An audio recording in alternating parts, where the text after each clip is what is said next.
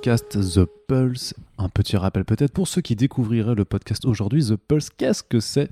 C'est tout simplement le podcast dédié au journalisme culturel et à l'ensemble de ces thématiques. On brasse large, on brasse beaucoup et on a énormément de choses à dire aujourd'hui puisque on s'intéressera à une thématique qu'on a intitulée la gestion du fandom. Euh, grosso modo pour expliquer que quand on euh, pratique le métier de journaliste culturel et, no- et notamment euh, dans des médias spécialisés, euh, on n'est pas seulement journaliste mais aussi on- on- en quelque sorte on anime une communauté, une communauté de fans, de fans de pop culture, de différents, des différents domaines euh, de cette pop culture, notamment bah, du coup les fans de comics, de comics de super-héros, d'indés. Comment euh, dialoguer avec son lectorat euh, autrement, alors que quand on ne fait pas juste de, de l'information, vous allez voir qu'il y aura pas mal d'angles à aborder, notamment avec Internet, les réseaux sociaux, tout ça. Il y a plein de choses. Et du coup, ben, Corentin, bonjour, hein, tu es là avec nous pour faire The Pulse comme d'habitude. Comme d'habitude. Ça va, Corentin? Un peu fatigué. C'est vrai que euh, l'on ressent un petit peu de fatigue dans ta voix, Oh, ce qui me permet de teaser euh, un- un- le prochain euh, podcast. C'est quand atteint-on le burn-out dans le, journi- dans le journalisme Bah, les, culturel les semaines de 19 jours, Ça, voilà, c'est les, début, les- fameuses semaines de 19 jours. On y reviendra donc plus tard. Mais euh, pour ce podcast, vous l'avez vu dans le titre et je suis sûr que euh, vos euh, organes intimes ont frétillé de joie à, à- à- à- à la lecture du titre. C'est que Qu'est-ce que nous. dis bah oui, bah écoute, je, je me, peut-être que je, parle juste n'a pas tes fantasmes. Effectivement, c'est peut-être parce que je parle trop en termes d'expérience personnelle, mais nous sommes heureux de retrouver pour cette émission l'ami République. Bonjour République. Bonjour. Comment Bonjour vas-tu? Le Bonjour, Républico est de retour? Bonjour. euh, bah ça va très bien, à part que je suis un petit peu malade et que j'ai moi-même atteint le, le burn-out du journalisme culturel il y a quelques années, donc euh, bah voilà, on s'en remet doucement. je, Bon, bah. je peux témoigner du, depuis le futur. C'est vrai. Et ben, du coup, on te réinvitera pour la prochaine émission. Qu'un jour, nous aussi, on aura les cheveux blonds peroxydés. Exactement, Putain, voilà, c'est obligatoire. Ah, je démissionne. en, en fait, il a juste pris un coup de vieux. C'est c'est pas, il- c'est pas décoloré. pas du tout décoloro. Bref, Ça te va bien, Silver Fox et tout? Merci. C'est très, très joli. Voilà. Donc, euh, quand vous aurez fini de vous faire des compliments devant moi, qui C'est toi quand qui as commencé. plutôt, hein. euh, Tu- tu- voilà. je suis très- On parle de la SMR des testicules. Je, je, je, je suis très jaloux. Et donc, non, mais justement, ce genre de private joke, on ne peut pas les faire sur un podcast qui est euh, distribué à très grande échelle, hein, puisque je vous rappelle que nous sommes premiers euh, sur le secteur euh, juste après Télérama, euh, bien entendu. donc voilà. Qu'on salue nos amis. de Et- Télérama. oui. Effectivement. Salut. Et donc, bien entendu, vous pouvez relancer le hashtag Républicou pour ceux qui apprécient euh, cette idylle amoureuse euh, qui sévit euh, dans beaucoup de fanfictions sur les forums d'internet. N'est-ce pas, Thibaut? Ah oui, Je t'ai appelé par ton vrai prénom et je m'en excuse. Bah, mais- Non, mais j'aime Mm. bien mon prénom. J'ai pas de problème Ouais. avec mon prénom. C'est vrai. Alors, on est ravis. C'est vrai que vous êtes un peu mon Yahoo préféré. C'est vrai. Mm. Je ne sais. euh, C'est mignon. Souligner quand même. Voilà. Vous êtes beau. C'est gentil. C'est très agréable de, que, tu- que tu nous dises ça en podcast, euh, Corentin. Et donc, fini les digressions, bien sûr, puisque l'introduction met toujours 5 minutes à aborder le fond du sujet. Vous connaissez là un là. peu la formule sur les podcasts euh, que, que l'on fait habituellement sur Comics Blog. Et donc, pour ce The Pulse, Corentin, tu voulais, tu voulais un peu nous faire une introduction, un petit côté micro-historique pour un peu euh, juste redéfinir le contexte, euh, Oui. le sujet. Alors, Oui, Corentin, euh, je t'interromps un petit peu, mais je vais te dire, c'est à toi, vas-y, lance-toi. D'accord, je peux y aller? Fais-toi Je peux y plaisir. aller? Là, tu peux. Est-ce que je peux y aller? Ouais, C'est bon? Allez, Ok, c'est bon. c'est bon. Super. Donc, c'est bon Ah, du coup, j'ai pensé un truc.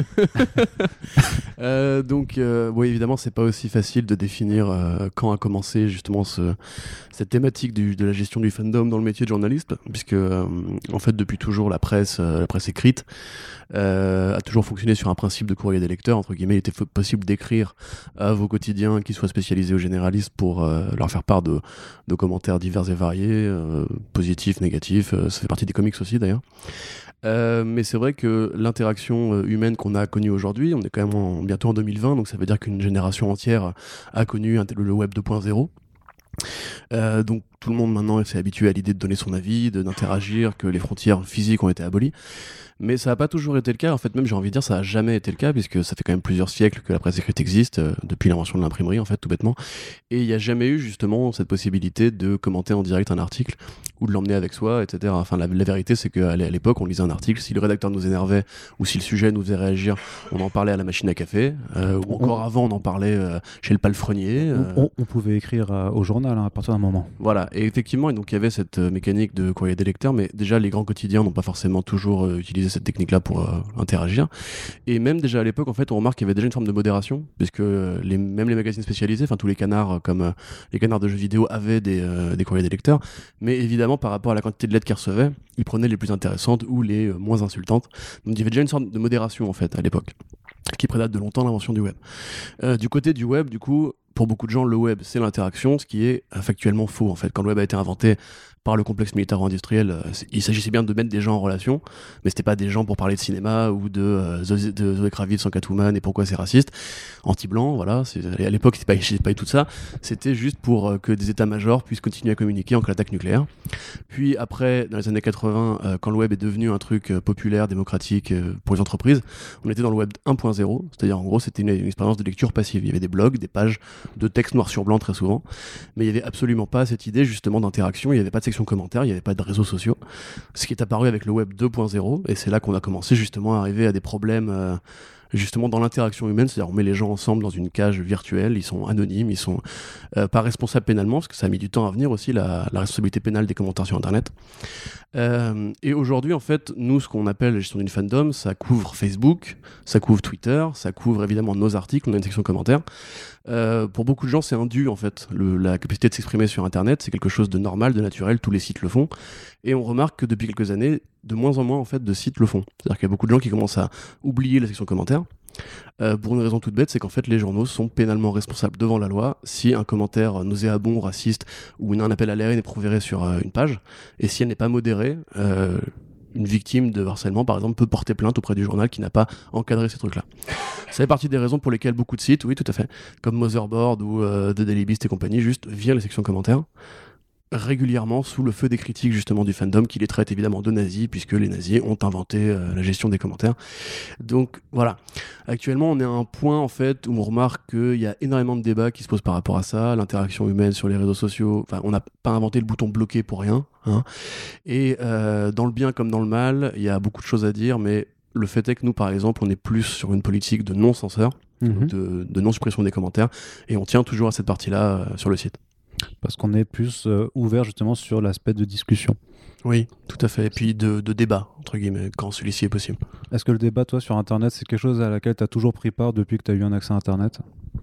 Euh, Très chère République, parce que Ouais, alors je sais pas si c'est le débat. Moi, je pense pas mal à toute la génération euh, forum en fait. Euh, je parle de génération parce que ça existe encore euh, aujourd'hui, mais je pense un peu désuet.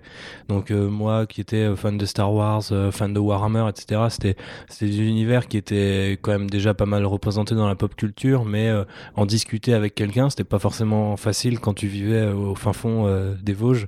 Donc c'était super cool de pouvoir discuter avec les gens, limite de se prendre la tête aussi avec les gens. Et il y avait un peu un côté presque déjà un peu jubilatoire dans l'idée qu'on puisse. moi je me souviens, j'étais sur un forum Warhammer qui s'appelait French Warhammer 40 000 et euh, c'est original. qui était absolument, qui était absolument, euh, qui était absolument euh, horrible visuellement et tout. Mais euh, il y a encore pas mal de gens euh, que je connais, enfin, qui ont été des lecteurs euh, de Hearts, qui sont toujours des lecteurs de Hearts, qui sont des auditeurs de Trader, que j'ai rencontrés à ce moment-là en fait. Et euh, on, on se prenait la tête, ou on débattait, ou on avait des questions parfois débiles, parfois stupides. Donc euh, l'interaction dans ce sens-là, ouais. Après, euh, poster des commentaires, et des trucs comme ça, enfin. J'ai jamais eu ce sentiment de oh putain je viens de lire un truc il faut absolument que je donne mon avis tu vois. C'est vraiment un truc que moi personnellement euh, j'ai pas ressenti peut-être avant l'invent- l'invention de Twitter tu sais. Où des fois tu vois passer un tweet et tu te dis oh putain ça je peux pas laisser passer faut que je saute dessus.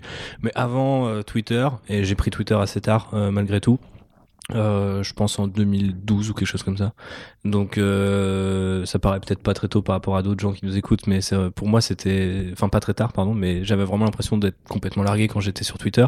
Mais j'ai jamais, euh, avant ça, j'ai jamais eu re- ressenti l'impulsion de devoir euh, commenter en fait sur Internet, euh, sur euh, sous un article, ce genre de choses. Et c'est vrai comme disait euh, euh, Corentin, maintenant ça commence à disparaître plein de raisons. Il y a aussi, il y a aussi maintenant des logiques de paywall, je crois, sur certains, certains, certains médias. Faut payer maintenant pour pouvoir participer un petit peu au débat. tout bêtement, tu vois. s'inscrire, donc etc., dans donc, newsletter, on peut t'envoyer des mails, donc on te capture dans un système. euh. Et tout ça, voilà, euh, du coup, euh, se, se calque un peu sur le fandom et comment comment on l'encadre. Après, moi, j'ai toujours, enfin, mon adolescence et mon enfance euh, ne se ne, Dans été les, vécues- dans les Vosges, du coup, c'est ça? Ouais, dans les Vosges. Donc, est- si vous voulez un hashtag de soutien, je, je viens des Vosges pour. euh, Hashtag je viens des Vosges. voilà, ouais. pour, pour- Déjà deux pour hashtags pour pour le podcast du coup. C'est ça. Oui, bah écoute.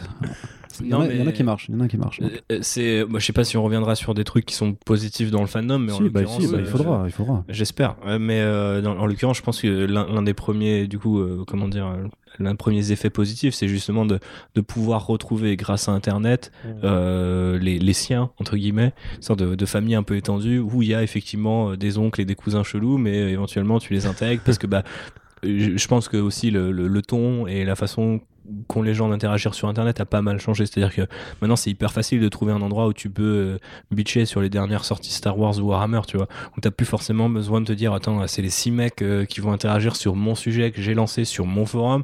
Donc faut quand même que tu vois j'ai j'ai un- je fasse un effort qu'on discute et bah, c'est plus et puis bon bah il y avait aussi une, une logique de de comment dire de temps et de nombre de caractères qui était euh, bah, illimité en fait. Enfin moi j'ai euh, j'ai commencé à écrire de la fiction euh, du coup qui était de la fanfiction euh, Warhammer ou Star Wars sur des forums parce que c'était limité tu vois. Aujourd'hui euh, je suis pas sûr que Twitter tel quel t'incite à tu vois enfin si maintenant de plus en plus on voit des gens qui font des threads passionnants sur euh, 30 000 euh, tweets et tu te dis bah en fait pourquoi tu t'ouvres pas juste un blog qu'on puisse euh, tu vois le lire confortablement.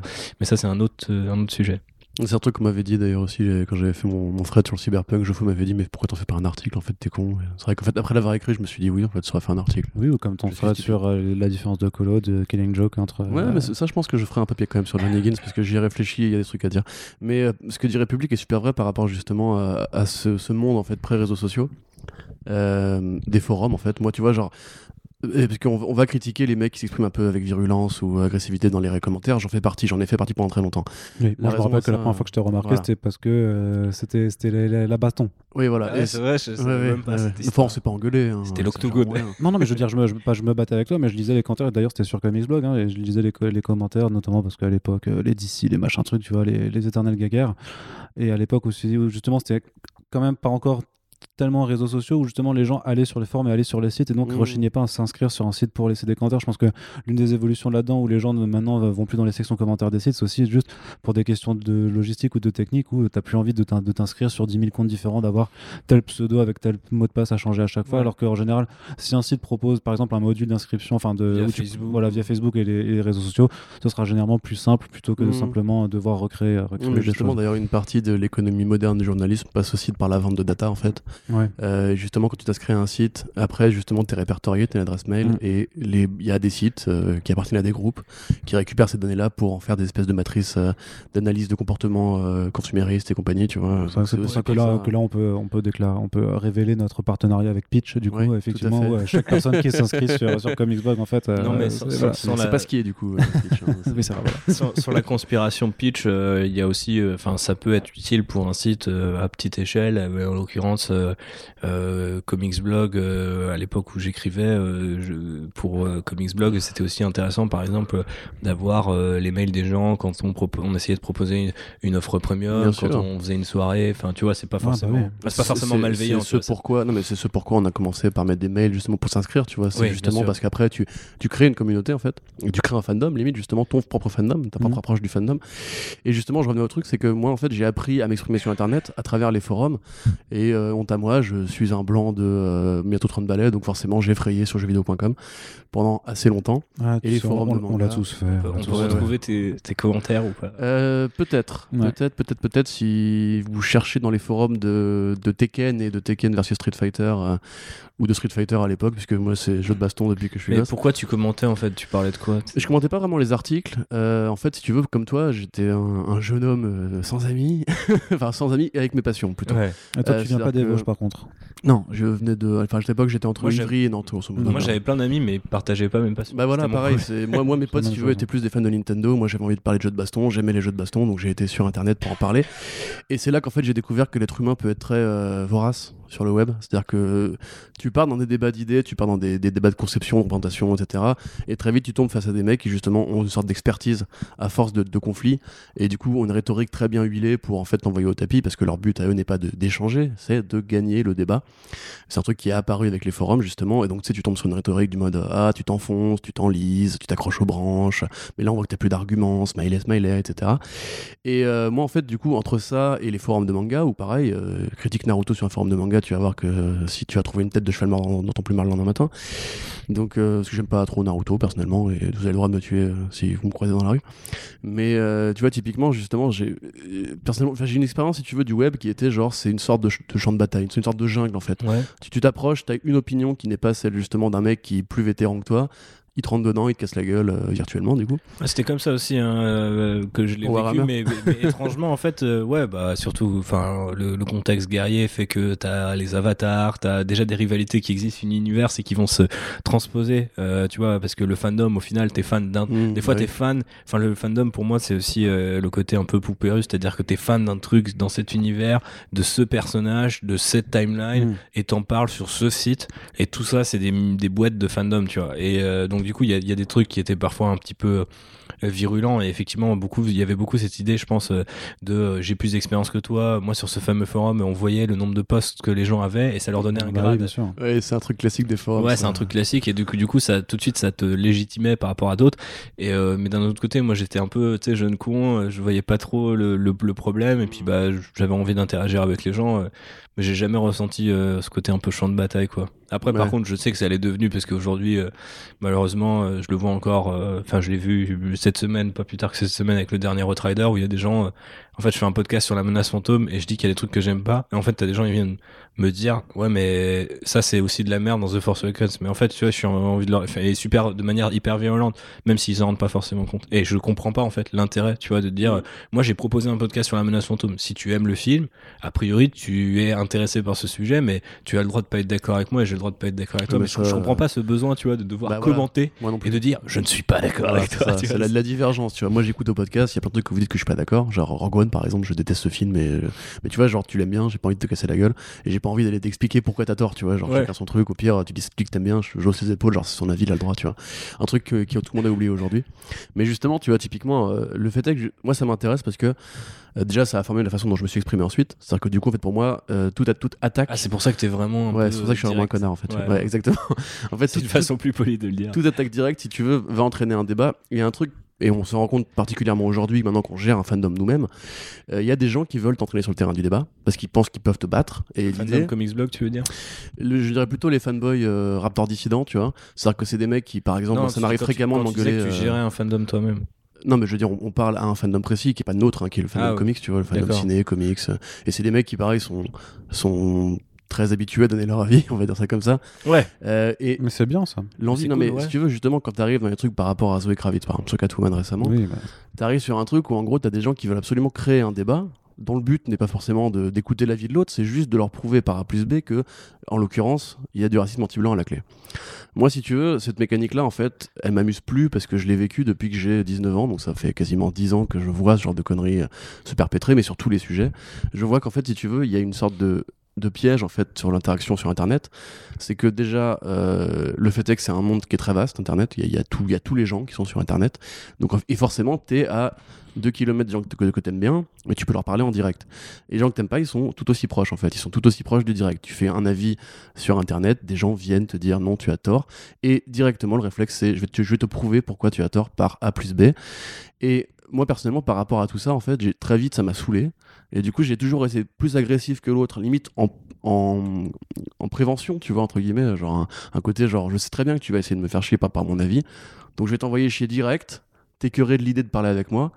Et euh, voilà, alors ça a Mhm. marché, ça a pas marché, euh, voilà, parce que. Mais après, c'est ça que je voulais souligner. euh, Je sais pas si j'empiète sur, sur votre programme, les gars, donc vous me dites, mais genre, euh, dans la, la, la transition et notamment le fait que les réseaux sociaux, on les utilise, je suis pas du tout, euh, enfin, si je suis, je suis carrément technophobe, il y a vraiment beaucoup de trucs qui me font flipper, mais je veux dire, je, je suis pas non plus dans un côté vieux con. Moi-même, j'utilise ces trucs-là, donc je fais face à mes propres paradoxes, mais j'avais l'impression qu'avant, il y avait un, il y avait un côté un peu aussi entre soi, tu vois, dans le fandom, et moi, ce que je vivais sur le forum, bah, fallait déjà le trouver fallait déjà faire la démarche de s'inscrire, de se présenter. Parce que tu sais, si, si Ouais. tu postais un truc. T'as toujours te topic de présentation, ouais. C'était euh, c'était dead. J'ai jamais fait ça. Et, Non, euh, jamais. et- non, mais c'est tu vois, il y avait un rituel quoi de passage un peu. Et en fait, maintenant sur Twitter, tu peux proposer euh, vos articles, euh, des heures de podcast. Et moi, en l'occurrence, c'est ce que je fais aujourd'hui, donc je vais prendre cet exemple-là.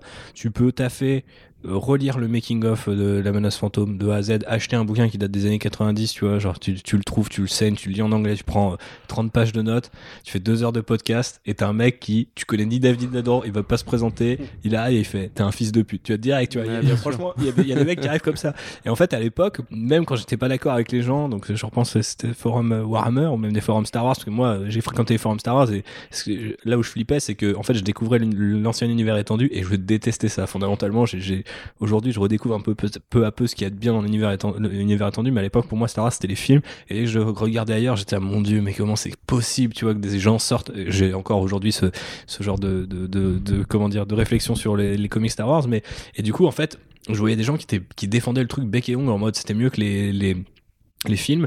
Mais d'un autre côté j'ai jamais ressenti le besoin tu vois de, de comment dire de tu vois de les attaquer. J'avais un peu l'impression que c'était là, bah tu sais quoi on est entre fans de Star Wars en fans de Warhammer entre fans de je sais pas quoi. C'est assez vaste pour que toi ça, ça soit ton truc et que moi ça soit ne- mon truc ça soit cette autre chose. Mmh. mais qu'au final il y a quand même cette euh, grand parapluie qui nous réunit qui nous protège qui est que bah les autres gens sont un peu nuls ou t'es au milieu des Vosges ou d'un trou perdu comme moi et t'as envie de parler de Star Wars et finalement euh, si t'es d'accord là-dessus et pas moi mais on, on aime quand même Star Et aujourd'hui j'ai l'impression que à l'inverse on est devenu parce que le fandom s'est étendu à plein de gens aussi je pense qu'il y a ça c'est que enfin je dis on est devenu parce que moi j'ai eu aussi je pense cette, cette période là au moins une, une partie de mon adolescence. C'est à dire au début quand j'ai vu arriver des gens qui étaient vraiment pas fans ou des nouvelles générations je commençais à flipper un peu tu vois. Et du coup maintenant j'ai l'impression que le fandom c'est plus une histoire de euh, c'est plus tellement regarde j'ai cette expérience mais je suis prêt à la partager avec toi c'est plutôt regarde j'ai cette expérience qui Mhm. me fait qui fait que quoi que je dise de toute manière t'as tort tu vois.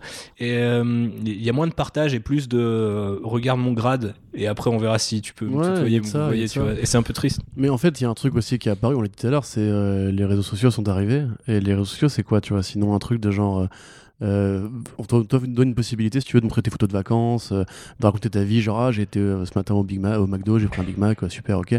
Et en fait, c'est une perspective qui n'est pas dans le partage, d'aller, comme tu disais, en fait, rejoindre une communauté, c'est de parler de sa gueule, en fait. Et il y a des études qui ont été menées là-dessus. Enfin, genre, euh, en faisant des recherches pour le podcast, justement, j'ai trouvé euh, dans l'université du Wisconsin, tu vois, ils ont fait une étude sur comment, en fait, les individus vont lire d'un cer- d'un certain âge, tu vois, donc les plus jeunes qui ont découvert les réseaux sociaux assez tôt, vont lire un article euh, plein d'opinions euh, diverses et variées, et ils vont en fait plus réagir, réagir avec plus, si tu veux, d'agressivité ou même en fait d'individualité que des, vi- des vieux qui entre guillemets sont plus passifs parce Ouais. que de leur, dans leur culture à eux, c'est normal en fait de lire un truc et de le garder et tu vois de même pas en fait s'exprimer dessus en fait, ouais. tu vois. Et le fait est que moi je pense que ça a changé les rapports sociaux. Tu dis qu'en fait maintenant on juge par rapport au grade. Moi je pense surtout que c'est il y a pas forcément des nouveaux fans, mais tout le monde a un avis aujourd'hui. Et tout le monde a un avis et il n'y a pas de gradation sur Twitter, à part les trucs euh, vérifiés là. Enfin on, on s'en fout.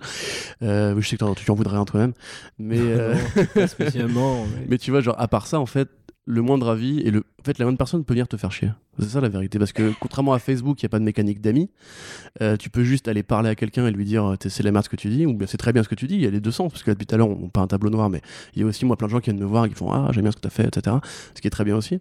Mais en fait justement c'est la porte ouverte à ce que chaque personne qui a un avis ressent le besoin de l'exprimer parce qu'on on a créé une culture en fait euh, sur le web de l'individu qui a Absolument. forcément besoin d'exister en s'exprimant. Tu vois ce que je veux dire? Je sais pas. Honnêtement, je sais pas. Je, je, je le vis peut-être pas pareil aussi, quoi. Après, euh, quand je parlais de grade, c'est pas forcément un truc euh, qui est construit et comme euh, aussi limpide que pouvaient l'être les forums. C'est-à-dire qu'aujourd'hui, t'as des gens, ils vont te dire, attends, euh, mais moi, je suis fan de Star Wars depuis 40 ans, donc forcément, j'ai plus de légitimité, alors que moi, je trouve ça débile. Et euh, je parle aussi, tu vois, genre, on parle de gatekeepers, tu vois, aujourd'hui. Et du coup, t'as vraiment ce côté-là. Moi, j'avais l'impression qu'à l'époque, les, les, les, les vieux, les, les mecs qui avaient, tu vois, de la bouteille et tout, tu vois, pour l'exemple de, je prends l'exemple de Warhammer parce qu'il est, il est moins connu et sans doute un peu plus niche. Mais du coup, tu vois, t'avais des mecs euh, juste euh, sur de la technique, tu vois, de peinture, des choses comme ça. Ils avaient euh, un truc qui fait que tu les écoutais et eux, ils avaient un truc qui fait qu'ils avaient à le partager. Parce que, en fait, ils avaient aucune raison d'être là pour insulter des gens. Tu vois, ce serait débile. Dans ce cas-là, euh, ils continuent de peindre leurs figurines et en fait, généralement, ils étaient euh, assez durs, tu vois, euh, la, la critique sur tes propres figues et tout, tu vois, genre, ah, tu devrais les peindre comme ça et tout. Mais il y avait tout de suite un savoir qui était fait, alors que, enfin, qui était proposé en fait. Alors que maintenant, j'ai un peu l'impression que le savoir, il est utilisé un peu comme une arme, en mode, euh, non mais man, euh, genre, j'ai lu plus de comics que toi, donc t'as t'as pas le droit, tu vois, de dire que je sais pas. Mais je sais pas si c'est vraiment récent ça en fait. Je sais pas, hein, c'est peut-être avant, mais disons que ça, c'est, vachement plus facile en fait. C'est, t'as Ouais, plus, ouais. euh, comme je disais, c'est que, et tu, ça rejoint peut-être ce que tu disais dans l'immédiateté et le besoin d'exister euh, par les commentaires, c'est que, enfin par les commentaires, par euh, les réseaux sociaux, euh, c'est que même une section commentaires, moi je me souviens à l'époque où j'écrivais sur Comicsblog, t'avais des têtes connues. Donc en fait, les gens connus comme ça, euh, tu les attendais sur tes commentaires, Bonjour, tu lisais, euh, tu, tu vois, ils accueillaient aussi, ils accueillaient aussi les gens. Il y avait un truc bizarre, c'est que tout le monde se servait de la même base de données d'images, donc tout le monde avait euh, le Joker de Ouais. de Batman Animated Series euh, saison 2 euh, en profil, mais bon, peu importe. Et, euh, et du coup, euh, en fait, tu vois, chacun, euh, quelque part, euh, proposait un petit peu son aide ou, euh, ou gérait le truc. Enfin, tu avais une sorte de CV permanent affiché sur les sûr. gens. Alors qu'aujourd'hui, j'ai un peu l'impression que si t'as un CV, c'est justement pour dire. gros, je suis, un- je suis intestable, tu vois, et ou alors au contraire, les gens s'en foutent royalement de ton CV et du coup, t'attaques direct, quoi. Moi, c'est un truc que je comprends pas. Euh, et ça, je pense que ce sera aussi votre cas, c'est qu'à l'époque de Comics Blog, aujourd'hui à l'époque d'Outrider et tout, on te propose tout ce contenu et qu'on taffe autant, tu vois, que les gens puissent considérer que c'est normal de dire parce que moi je suis fan de Batman et que je considère qu'Atoma elle devrait être blanche, je peux t'insulter, toi Corentin, alors qu'il n'y a aucun impact décisionnel, tu vois, toi tu peux être d'accord ou non, mais à aucun moment c'est toi qui as pris la décision d'engager Zoe Kravitz, tu vois ce que je veux dire. Et donc euh, l'exemple il est assez bien parce qu'il touche aussi à des problématiques euh, sociales et donc Oui, c'est en encore plus compliqué, après. mais je trouve qu'il y a, y a- ce côté-là, quoi. C'est que mm, je, suis peut-être un peu nostalgique et je pense qu'il y a, vraiment une nostalgie un peu presque. On pourrait pas parler de la toxicité de la nostalgie, mais j'ai vraiment l'impression qu'à l'époque de, tu vois, des forums, c'est des fois on était tous d'accord pour chier sur un truc qui annonçait avec Warhammer, tu vois. Mais d'un autre côté, il y avait toujours un mec pour dire ouais, mais les gars, vous savez, euh, c'est un petit truc de figurine. euh, Faut que les mecs ils kiffent, euh, faut qu'ils fassent un peu Ortunas. Et puis on a quand même encore ça. Et en fait, tu sais, il y avait un tel discours que tu, de toute façon, 14 pages de rant euh, sur un truc, c'est pas intéressant à lire sur un forum. Donc en fait, c'est- très vite, il y avait des vraies discussions qui se créaient. Alors que sur Twitter, euh, tu peux poster un truc et après, tu vas avoir 37 réponses sur ton tweet et c'est que des mecs qui t'insultent, tu vois. Et euh, et je trouve ça un peu, un peu triste parce non, que même avec les 280 caractères, tu vois, même en doublant par exemple les caractères, tu peux te dire, ah bah maintenant les gens peuvent vraiment interagir parce que pendant un temps, il y avait aussi ce truc-là qui rentrait en compte, c'est-à-dire, euh, de toute façon, je suis fan, j'ai pas le temps de me présenter, il y a 140 caractères, t'es un connard, punto, tu vois. Maintenant, tu te dis, on a doublé le truc, mais il y a toujours des gens qui font ça, tu vois, alors que quelque part, ils pourraient prendre le soin, euh, tu vois, de- d'être poli au moins, tu vois. Mais bon. Après. Ouais, mais ça, franchement, moi, j'ai une expérience différente de la tienne. Peut-être que la communauté Warhammer ou Star Wars sont peut-être plus respectueuses les unes des autres, je sais pas. Mais euh, par exemple, La communauté dans, Star dans Wars le jeu vidéo, années, euh, mais tu vois, dans, moi, c'est un truc qui m'a aussi écœuré du jeu vidéo, c'est les forums des jeux vidéo, tu vois. Enfin, les forums de Gameblog à une époque, c'était euh, ce truc de gradation. Sur des, sur, des, sur, des, sur des planètes, on avait plein de vieux cons qui te disaient si t'as pas lu ci, ça, ça, viens pas me parler, tu vois. Je pense à notamment Dark Chap, par exemple, bonjour Olivier, euh, qui lui, pour le coup, c'est un mec, genre, c'est pas qu'il veut pas t'inciter à essayer de découvrir les trucs, c'est que le mec, en fait, si t'as pas lu ce truc-là, ton avis n'a aucun, aucune importance, aucun intérêt, tu vois. Et ce truc de vieux con, en fait, qui veut t'écraser. euh, Alors oui, effectivement, maintenant ils sont moins bavards sur Twitter, mais il existe encore aujourd'hui. T'as encore régulièrement le débat périodique de qu'est-ce que la cinéphilie, et t'as des mecs qui viennent te voir, ils font ah t'aimes Marvel, t'es pas un cinéphile, etc. Tu vois. Ouais. Et ça, pour le coup, d'ailleurs c'est très actuel. C'est très actuel parce que même les réalisateurs s'y mettent. Mais... Ouais, ouais, mais après on leur pose la question, tu vois, à mon avis, ils s'en foutent, Oui, c'est ouais. ça le truc, quoi. Parce que justement, c'est c'est assez paradoxal d'ailleurs de voir que ces vieux réalisateurs qui sont des grands artistes et qui probablement ont un avis assez euh, vénère de voir que des films qu'ils n'aiment pas font beaucoup d'argent et que eux n'arrivent plus à travailler. Ouais, mais en même temps, si tu veux, ils ont pas ouvert une page pour en parler. On vient leur poser la question. C'est-à-dire que eux n'ont pas le réflexe d'aller faire un rant de 140 tweets en mode euh, putain, vous avez tort d'être tous des cons. Regardez ce film-là qui est sorti, personne n'a Ouais, été voir et tout. pour raccrocher avec ce qu'on, avec le, le sujet principal du fandom, c'est que et l'idée que c'est des cercles un peu, euh, on va dire, je sais pas comment on appelle ça, mais des, Concentrique, ouais. je dirais. Euh, Enfin, c'est cercle concentrique en général, ouais. ouais, mais je- c'est- à part ça, cercle. euh, non, mais il y a un côté, Tu sais, un peu. euh, cercle C'est- plusieurs cercles qui ont un même centre, mais du coup qui englobent des parties différentes à Ouais, chaque c'est fois. ça. Comme dans le masque de Zorro. exactement ce que du coup, c'est donc cercle C'est beau, concentrique. hein. Bah, je crois, ouais, je crois. Il, est- il est fort. Il, il est docteur après tout. Ah Et, bah, euh, attends. La semaine prochaine, la synesthésie. euh, on s'amuse. Euh, apprenez avec Arnaud. apprenez avec Ça va Arnaud. être très très fun. mais euh, non mais du coup il y a ce côté là donc euh, par exemple l'exemple tu vois des, des grands réalisateurs qui ont leur propre fandom qui ont qui ont sans Ouais. doute été fans d'un truc on crée des fans de leur œuvre s'attaquent à un autre fandom ou qui est ou s'attaque à un élément qui est défendu par un fandom. Et en fait il y a plein de micro cercles et par exemple si toi t'aimes Scorsese euh, Coppola et les films Marvel tu te sens super con parce que tu dis attends il y a une incompatibilité géométrique si vous revisualisez vos cercles qui fait que en fait je ne peux pas donner mon avis. Et genre moi je sais qu'en ce moment justement j'ai j'ai ce problème là c'est à dire que du coup j'ai décidé que j'allais fermer ma gueule sur ce sujet. Ouais, pareil, mais ouais. parce que parce qu'en fait je pense qu'il n'y a pas de bonne réponse Et surtout parce que je me dis, bah, en fait, j'appartiens trop de fandom pour pouvoir euh, me positionner contre. Et puis, il y a aussi un truc, euh, ça, on en parlera peut-être sur comment les fandoms euh, évoluent. Tu parlais d'être dégoûté. Moi, j'ai pas mal d'exemples aussi là-dessus, mais. ah bon? Ah bon? Mais, mais du coup, au final, cette espèce de dégoût fait que t'as plus envie d'être dans le contre. Et à un moment, tu te réveilles et tu dis, ok, maintenant, je suis pour le pour.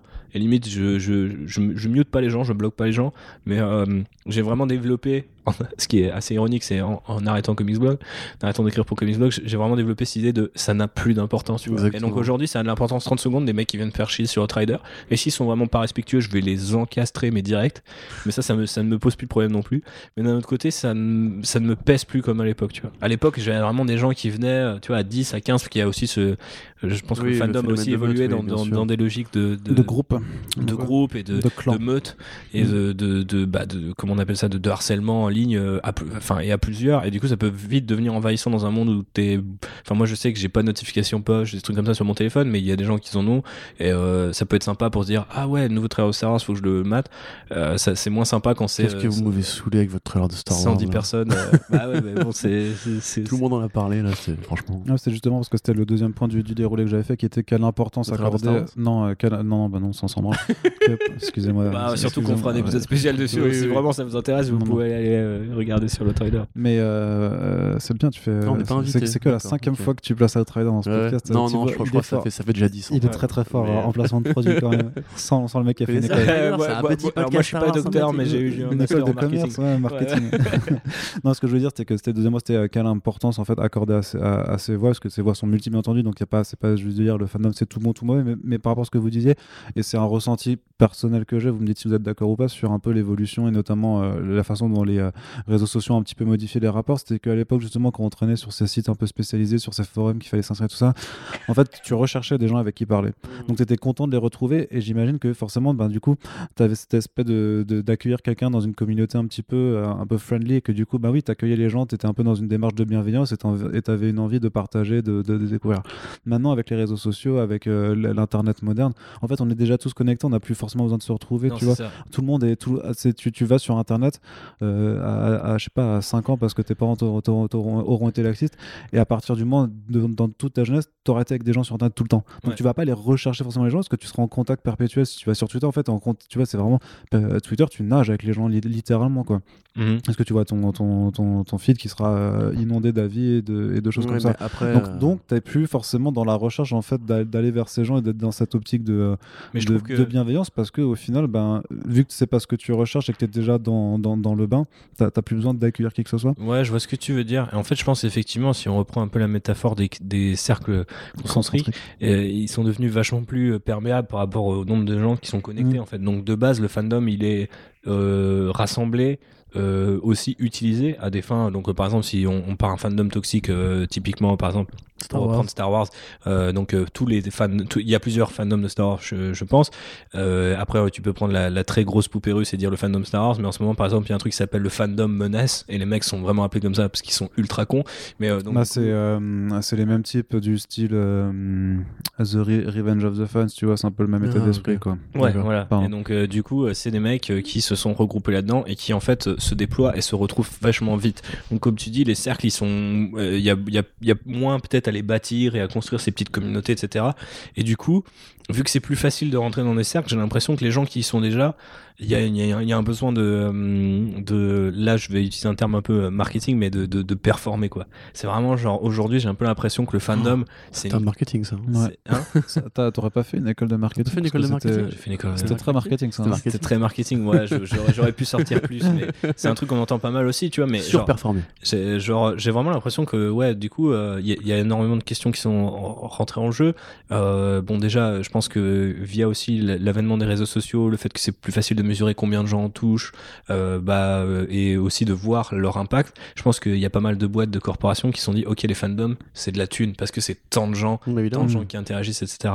Donc du coup, dans, dans, dans cette thune, forcément, le fandom interagit toujours entre créateurs. Euh, faut qu'on en parle de ça parce que l'exemple des réalisateurs euh, face à Marvel c'est typiquement ça c'est il y a un côté euh, fandom euh, qui enfin le fandom d'un auteur se nourrit et l'auteur se nourrit de son fandom et ça donne des trucs vraiment Mm. très pernicieux voire complètement incestueux. C'est un peu pareil avec les boîtes ça, et les gens qui sont fans d'un truc produit par une boîte. Donc typiquement moi on peut dire qu'aujourd'hui je suis un influenceur Star Wars typiquement. Donc du coup en influenceur Star Wars faut que je performe plus que les autres influenceurs Star Wars ou que je trouve un autre truc une autre approche. Et en fait limite on, on- on demande aux fans, tu vois, d'être encore plus fans qu'avant. Tu vois, tu peux pas être un aujourd'hui sur euh, les sur Twitter, euh, tu peux pas juste dire oh, putain, je suis fan de Star Wars. Tu vois, genre, c'est quoi que t'aimes C'est quoi tes persos T'es dans quel groupe et tout, tu vois Et en fait, c'est c'est une espèce de, de, de compétition euh, permanente. Et je pense que ça effectivement détruit un peu cet aspect euh, euh, euh, accueillant slash sympa en fait de euh, enfin moi j'ai jamais été un, grand sportif. Et quand j'étais plus jeune j'avais vraiment l'impression que la pop culture et les fandoms de la pop culture c'était le putain d'Eldorado parce que les gens ne se jugeaient pas sur l'apparence mais juste sur leur putain de passion tu vois et ils étaient pas en mode t'as pas performé man t'aimes Star Wars ok ouais t'as tel bouquin attends je te passe le mien vas-y on va nerder Mmh, ensemble ouais, tu vois. enfin, c'est vrai parce que t'es un mec aussi, parce que genre les, les meufs sur les forums de jeux vidéo. Mais bien de sûr, Star mais Wars, après euh, c'est c'est arri- c'est arri- c'est arrivé plus tard et puis aussi bah avec les aussi à visage découvert parce que je pense aussi que il y a peut-être un paquet de gens avec qui j'intéressais euh, interagissais à l'époque que je ne bah, je, je connais toujours pas leur identité en fait, tu vois, genre je sais pas qui- à quoi ils ressemblent, je sais pas qui ils sont.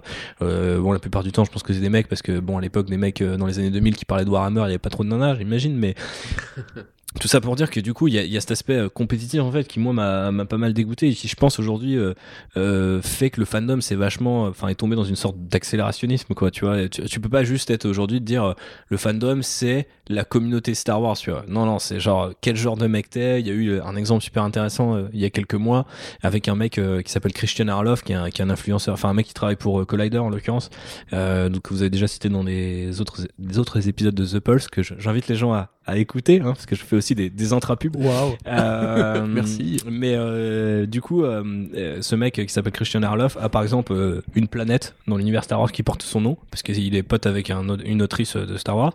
Et en fait, il a pas été invi- invité à l'ouverture du parc d'attractions Star Wars. Et il a pété un plomb en direct sur Collider. Il a dit, ça fait 5 ans que euh, je, je, je me casse le cul à être fan. Et genre, on n'est pas récompensé et tout machin. Et il y a son producteur en direct qui lui dit, mec, ferme ta gueule parce qu'on est, on est en live et tout, tu vois. Et au final, je, je trouve c'est super révélateur. C'est qu'en fait, le mec se dit, putain, ça fait 5 ans, tu vois. Je lis tous les bouquins, je lis tous les comics, je vous fais des récaps sur Collider, sur pourquoi faut lire tel roman avant d'aller voir tel film Star Wars et tout machin. Et c'est vrai que c'est complètement bullshit parce que la plupart du temps, t'en as pas besoin. Mais le mec, effectivement, est dans une, dans un, dans un limite, dans de- un culte de, du fan, tu vois. Et que derrière, s'il a pas sa récompense, c'est la, c'est la carotte qui, qui, qui, qui, qui, tu vois, qui implose. Et le gars, il perd, euh, il, perd complètement son, son sang-froid. Mais à l'époque, on en a parlé dans Outrider. Et justement, moi, je me, dis, je me disais, en, en même temps, le gars, je peux le comprendre. C'est-à-dire, moi, je ferais pas ça personnellement parce que c'est pas très pro. Mais d'un autre côté, ah, c'est vrai que maintenant, t'es tellement dans une culture, et je pense que vous l'avez pareil. Euh, bon, Comics Box, c'est un peu une institution sur le comics, mais aujourd'hui, il y a des gens. Et moi, quand je travaillais sur Comics Blog, on me disait Ah, euh, bon, euh, vous, c'est cool, on vous envoie le SP, il y a une review, parce que bon, maintenant, il y a des youtubeurs, ils veulent pas des PDF, ils veulent tout de suite euh, le livre, euh, ils, sous prétexte qu'ils ont tant de gens, qu'ils ont tant de fandom, c'est faut les payer tant, etc. Et ça s'est vachement accéléré, tu vois. Et donc, le fandom, c'est tellement. Il y, a, une question thune et il y a une question technologique qui fait que les, deux. Enfin, qui, fait, qui font que le fandom aujourd'hui, il est vachement plus complexe, je pense, et un peu un peu plus pernicieux que ça l'était. À l'époque, j'avais l'impression que tu disais à quelqu'un, euh, je suis fan de Warhammer, euh, putain, t'étais déjà dans- content d'en trouver un dans la vraie vie. Alors si t'en trouvais trois sur Internet, t'étais en mode, Oh, Internet c'est la meilleure chose du monde, tu vois. Alors qu'aujourd'hui, euh, si je poste un truc sur Warhammer, j'ai plus de chances de tomber sur trois mecs qui ont euh, tapé le hashtag que j'ai utilisé pour aller chier sur la gueule des gens qui ont dit du bien d'un truc, tu vois. Et c'est, enfin, on est passé dans un miroir super déformant, je trouve. Disons Et, qu'à l'époque, c'était peut-être des groupes justement qui étaient un peu fermés, que le- fait que aujourd'hui ce soit tellement nombreux, puisqu'on est sur les réseaux et tout ça, qu'il y a tout le monde qui a plus d'accès à Internet. Et surtout, moi, ce qui, ce qui m'interpelle, c'est quand tu dis que les boîtes y ont accès maintenant. Et donc, effectivement, le fandom maintenant, c'est plus simplement des gens qui partagent une passion sur un forum euh, en- entre eux et une petite communauté de, de gens, de gens sympas, c'est de la thune. Et moi, ça, ça m'interpelle vachement par rapport à une histoire toute conne, c'est le truc de, de, de- de Spider-Man entre Disney et, euh, et Sony de cet été, Ouais. où, où vraiment la Ça, c'est théorie un pur exemple. où la, où la Ouais, théorie, ce serait vraiment une, une histoire on, on- on peut dire que, que Tom Holland a, a- a réellement euh, appelé Non, euh, les. PDG de Disney et Sony, si tu veux. Ne le disons pas Euh, parce que c'est faux. et Mais voilà, mais, mais si on est un peu plus lucide, on a, on a l'impression d'avoir en fait ouais, une, instru- une instrumentalisation en fait de ces fandoms, justement où on joue un peu sur la colère, sur les attentes, sur ce côté fan justement de ces gens qui, qui ne jurent plus que par un personnage ou par une boîte de production, où on arrive du coup à, faire céder des, des, des méga corporations euh, pour Mmh, des histoires de contrats à, à, des, à 8 euh, à 8-0 derrière, tu vois, tout en faisant passer ça pour après une forme de narration qui est, qui est bizarre et, et où tu peux jouer sur, sur- là-dedans, voilà. bien sûr, mais c'est leur fonds de commerce en même temps justement capitaliser. Enfin, l'économie nostalgique dont tu parlais tout à l'heure, typiquement, ou même l'économie en fait du euh, ce que Twitter appelle le stand-up, tu vois, c'est Mhm. les gens qui sont justement plus fans, ils sont vraiment dans l'obsession et enfin l'obsession, Ouais. le suivi très précis, pointilleux et en fait. Euh, typiquement, tu vois, Star Wars, c'est un très bon exemple parce que, genre, moi, j'ai vu le trailer du 9, du coup, je ne l'ai pas apprécié. Ah surtout, ouais c'est. Ouais, non, pas du tout. Bon, Mais c'est cette scène justement où, euh, où on te dit euh, I'm looking for the last time at my friends. Et c'est en l'occurrence John Boyega, Daisy Ridley, Oscar Isaac. Moi, si tu veux, genre, en fait, je vais être très sincère, je m'en bats les couilles complètement de leur gueule. Parce que justement, les acteurs ils sont sympathiques, hein, mais je ne suis pas obsédé par Daisy Ridley, ni par John Boyega, ni par Oscar Isaac. Et j'ai l'impression, si tu veux, que Disney a capitalisé sur l'image de marque de ces personnages, enfin de ces acteurs, justement. Et du côté familial de Star Wars, avec des grands événements, avec euh, des, des conférences, avec euh, les fameuses présentations de trailers, etc en maîtrisant vraiment son appareil de A jusqu'à Z. Maintenant, si tu regardes la trilogie euh, telle qu'elle est foutue, pour moi, elle n'est pas cohérente particulièrement. Et si tu veux, justement, si tu t'intéresses pas au côté marketing de ce truc-là, au côté genre, comment est-ce que moi, le fan, on va me vendre du rêve, des toits dans les yeux, regardez, ils sont super potes et ils font des blagues en mode est-ce qu'ils sont vraiment gays ou pas, tu vois. Et euh, c'est des trucs, tu vois, enfin, si t'es en dehors de Twitter et que tu vas juste voir les films, je pense que ça fonctionne plus, tu vois. Mais c'est un truc qu'ils ont réussi parce que c'est Disney. Et comme le fait, par exemple, que Disney sache créer des débats de société euh, pour vendre un film, euh, ce qu'ils ont fait à, différents moments de leur histoire, on va dire.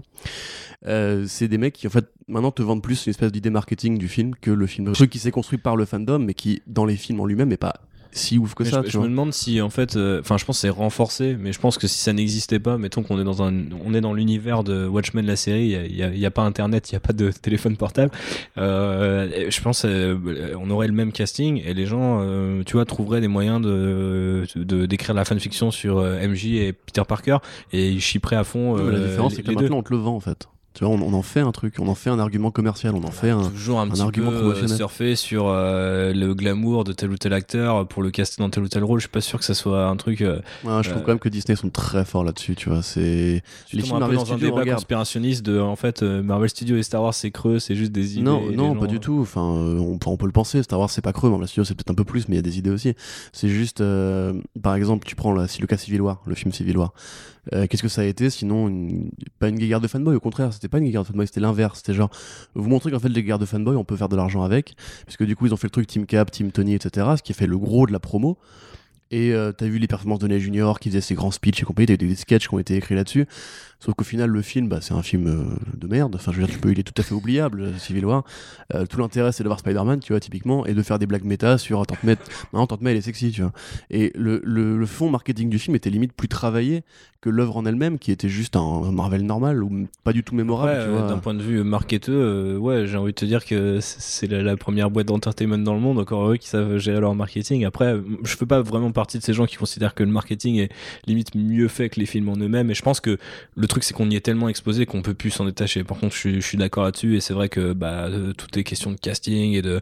On était super complice avec le casting de la nouvelle trilogie Star Wars avant même que le truc arrive parce que ils ont vendu cette complicité-là. Mais je pense qu'à la base, cette complicité-là n'existe pas si J.J. Abrams ne casse pas ces trois personnes-là et qu'ils se rendent compte qu'ils fonctionnent bien ensemble. Donc, je pense que par contre, c'est vrai que le, le marketing et le storytelling ou la narration du film se mélangent et euh, du coup s'influencent, s'auto-influencent. Ouais, voilà, On sait que ça. notamment qu'ils Moi, ils je dis ont tout- je dis réécrit. pas- je dis pas que c'est pas sincère. hein. Je pense que de leur côté Ouais. à eux, c'est sincère. Mais peut-être qu'ils ont eu l'intelligence de comprendre en fait qu'il y avait un truc vraiment fort à jouer avec ça, et ils l'ont joué. euh, Mais ils le jouent, à enfin, euh, un, un exemple euh, qui est vrai et qui est avéré, euh, ils ont repoussé de 6 mois Star Wars 8 pour développer les personnages de, de Poe et Finn. Sachant que Poe devait d'ailleurs mourir dans Star Wars 7. Ah, ils ont développé euh, Poe dans Star Wars 8 Parce que j'ai pas bien vu. hein. Bah, euh, c'est un autre, c'est un autre podcast et je veux Ouais, pas ouais. hacker The Pulse, mais euh, Bien sûr. effectivement. Mais euh, ça serait intéressant d'en débattre toi et moi. Mais attends, juste du coup, pour, euh, parce que là on fait une très grosse parenthèse, mais pour revenir au truc, parce que c'est un podcast sur le journalisme culturel, le fait est que tout à l'heure on parlait du fait d'exister et du besoin en fait de, de créer des communautés. Euh, Comics Blog, comme tu dis, c'est une institution, mais c'est pas venu par, pas venu par hasard. Nous on fait des podcasts aussi parce que c'est important d'humaniser un petit peu les personnes que nous sommes derrière les articles en noir sur blanc et que nous en plus on a une, on a une idée du coup du journalisme qui est assez neutre en fait. On va pas se mettre en avant. Mais le fait est par exemple que faire les soirées lecteurs, que interagir avec eux dans les commentaires, que faire les podcasts et euh, créer un contact direct. On parle souvent des lecteurs dans les podcasts, tu vois.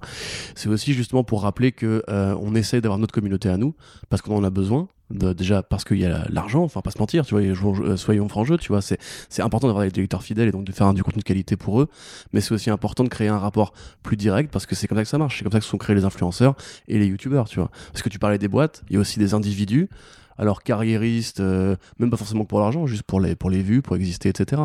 Moi, le fait est, si tu veux, que je pense que je pourrais écrire si j'avais pas, si pas de commentaires, tu vois. Je pense que je pourrais même écrire sans fans, je m'en bats les couilles. Mais c'est vrai que par exemple, dans, dans- dans des périodes un peu euh, compliquées, c'est bien de savoir que tu as des gens qui te suivent, que tu as vraiment changé un truc dans la communauté des gens, tu vois. Enfin, des fans, pardon. Et que justement, ce, message que tu as avec les gens qui te suivent et qui sont prêts à t'écouter, en fait, que tu as créé en essayant euh, bah, justement d'être euh, d'écouter leurs critiques, par exemple, c'est un truc tout bête, mais les commentaires que tu disais, qu'est-ce qu'on peut leur prêter comme importance? Moi, on m'a dit d'arrêter les critiques euh, sur Green Arrow, etc. Bah, j'essaie de faire le moins possible, tu vois, parce que j'essaie justement d'être à l'écoute de ce truc-là. Euh, mais parce que aussi, justement, je pense que tu peux pas juste écrire. Euh, en tout cas, en tant que presse spécialisée, tu peux pas juste écrire pour te faire un délire personnel. Parce que justement, tu essaies de créer une communauté, de les assembler autour de, de tes idées à toi. Et l'une des raisons pour lesquelles nous, on répond aux commentaires aussi, en tout cas moi personnellement, c'est parce que je sais que si je crée un débat avec un mec qui est vraiment un faf euh, à l'ancienne ou un connard, et que je tiens le débat jusqu'au bout, Faf à l'ancienne. il, il finira par se dire euh, ce site n'est pas pour moi et du coup bah tu t'assainis un peu limite ta communauté justement en, en esquivant ce genre de truc là tu vois Ouais, il y a plusieurs trucs euh, sur lesquels tu as dit, euh, t'as dit tellement de choses, je peux pas, je vas-y. peux, je peux Mais pas englober, en mais sur lesquels je serais pas du tout d'accord. vas-y rentre prends-moi dans les Par Euh, exemple, débattez, débattez. prends- prends- je, je prends- je, je- je pense par exemple que tu crées le meilleur fandom et le, le plus simple possible euh, quand tu fais que pour toi en fait. C'est-à-dire les gens qui kiffent ce que tu fais, ils suivront, les autres ils dégageront, tu vois, automatiquement. C'est- Il y, a- y a cette phrase euh, qui revient tout le temps dans le rap français euh, quand les mecs euh, critiquent Booba sur le fait qu'il fait de l'autotune. Et maintenant il y a plein de, je pense à des jeunes euh, rappeurs genre Eden Dillinger qui dit à un moment dans un de ses sons, euh, je vais finir par mettre de l'autotune dans tous mes sons juste pour dégager les gens que j'aime pas dans mon fandom, tu vois, juste pour que les gens débiles se disent Mhm. il y a de l'autotune donc j'arrête plus, j'écoute plus, tu vois. Bah, moi j'écoute plus depuis quel autotune en fait Bah ouais, non mais voilà, mais toi t'es typiquement dans ce truc là.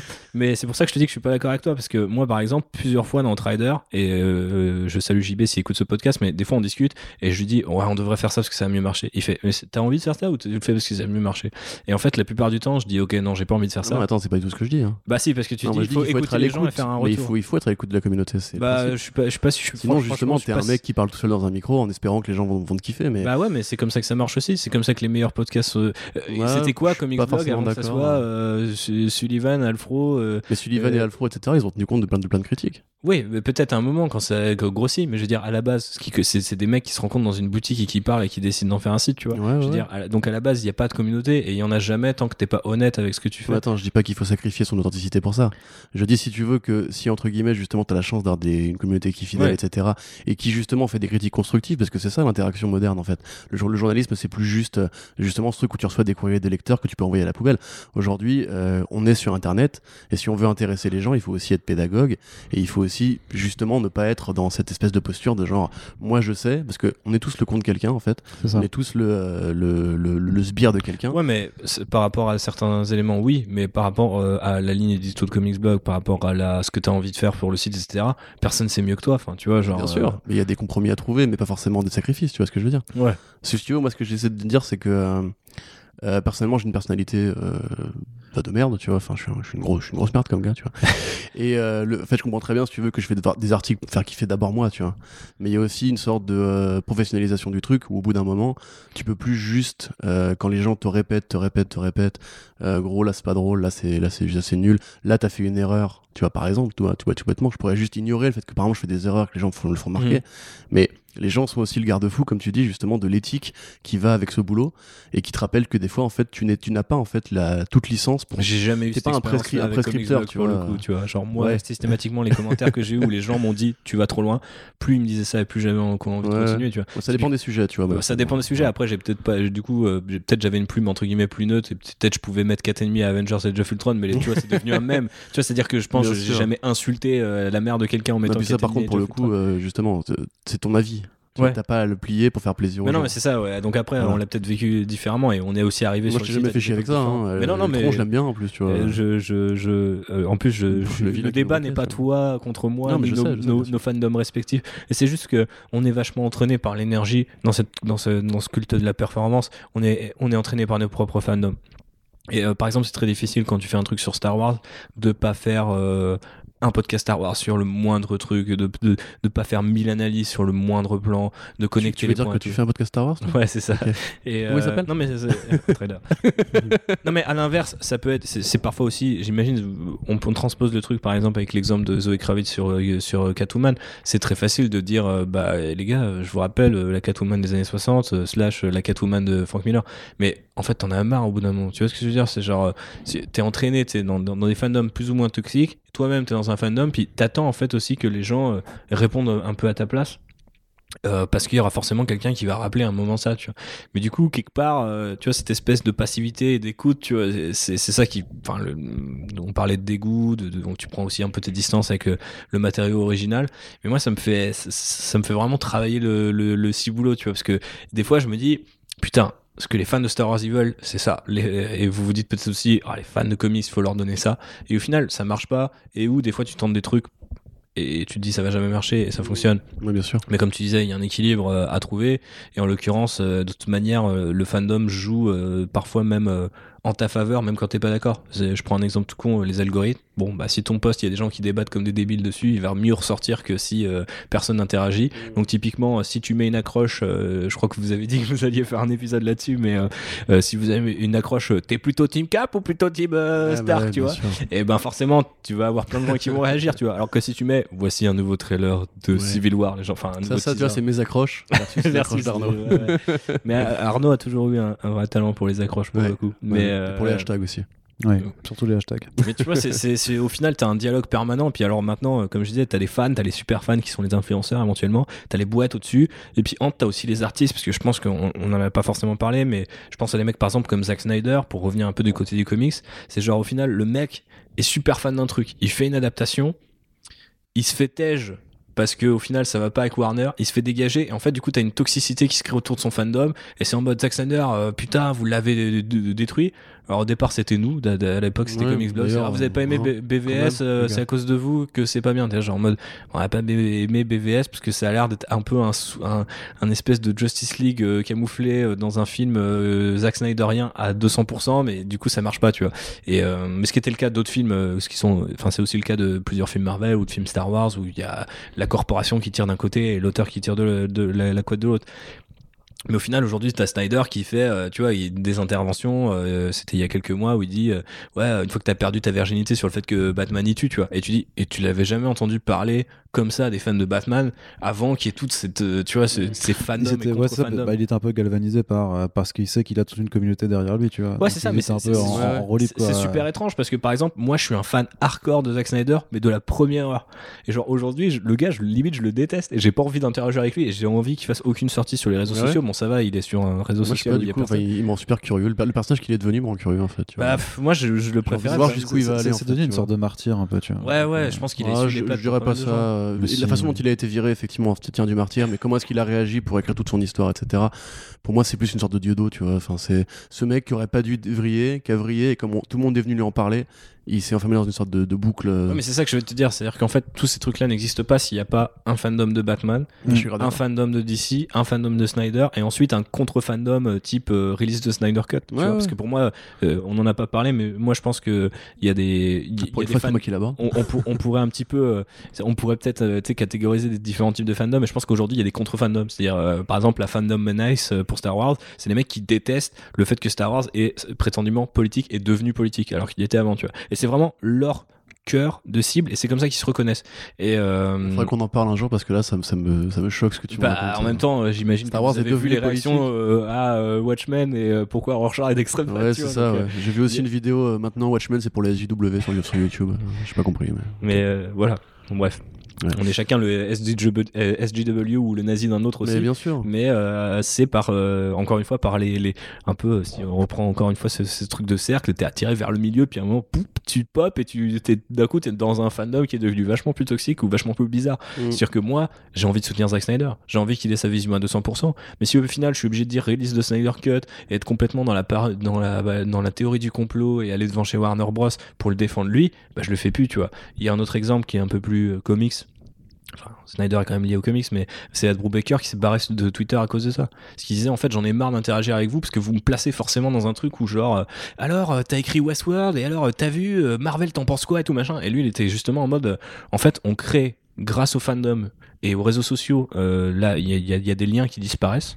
Donc c'est vrai que les auteurs comics ont toujours été assez, assez accessibles historiquement. Des barrières qui Ouais, disparaissent des plutôt frontières qui J'ai dit disparaissent, quoi des liens qui disparaissent. Liens Ouais, qui des- créent, des- alors, ouais, du coup, il y a des- ça crée plutôt des liens Oui, qui c'est- n'existaient pas avant. hein. ouais, c'est ça, c'est des, des- des frontières ou des barrières qui disparaissent, mais en fait, du coup, parfois, on est obligé de, de- aussi de remettre ces barrières-là euh, en disparaissant des réseaux sociaux, quoi. Ce qui est euh, le cas d'un mec comme Ed Brubaker que je considère peut-être comme le ou l'un des meilleurs scénaristes de Ouais, comics, clairement. tu vois, euh, en ce moment.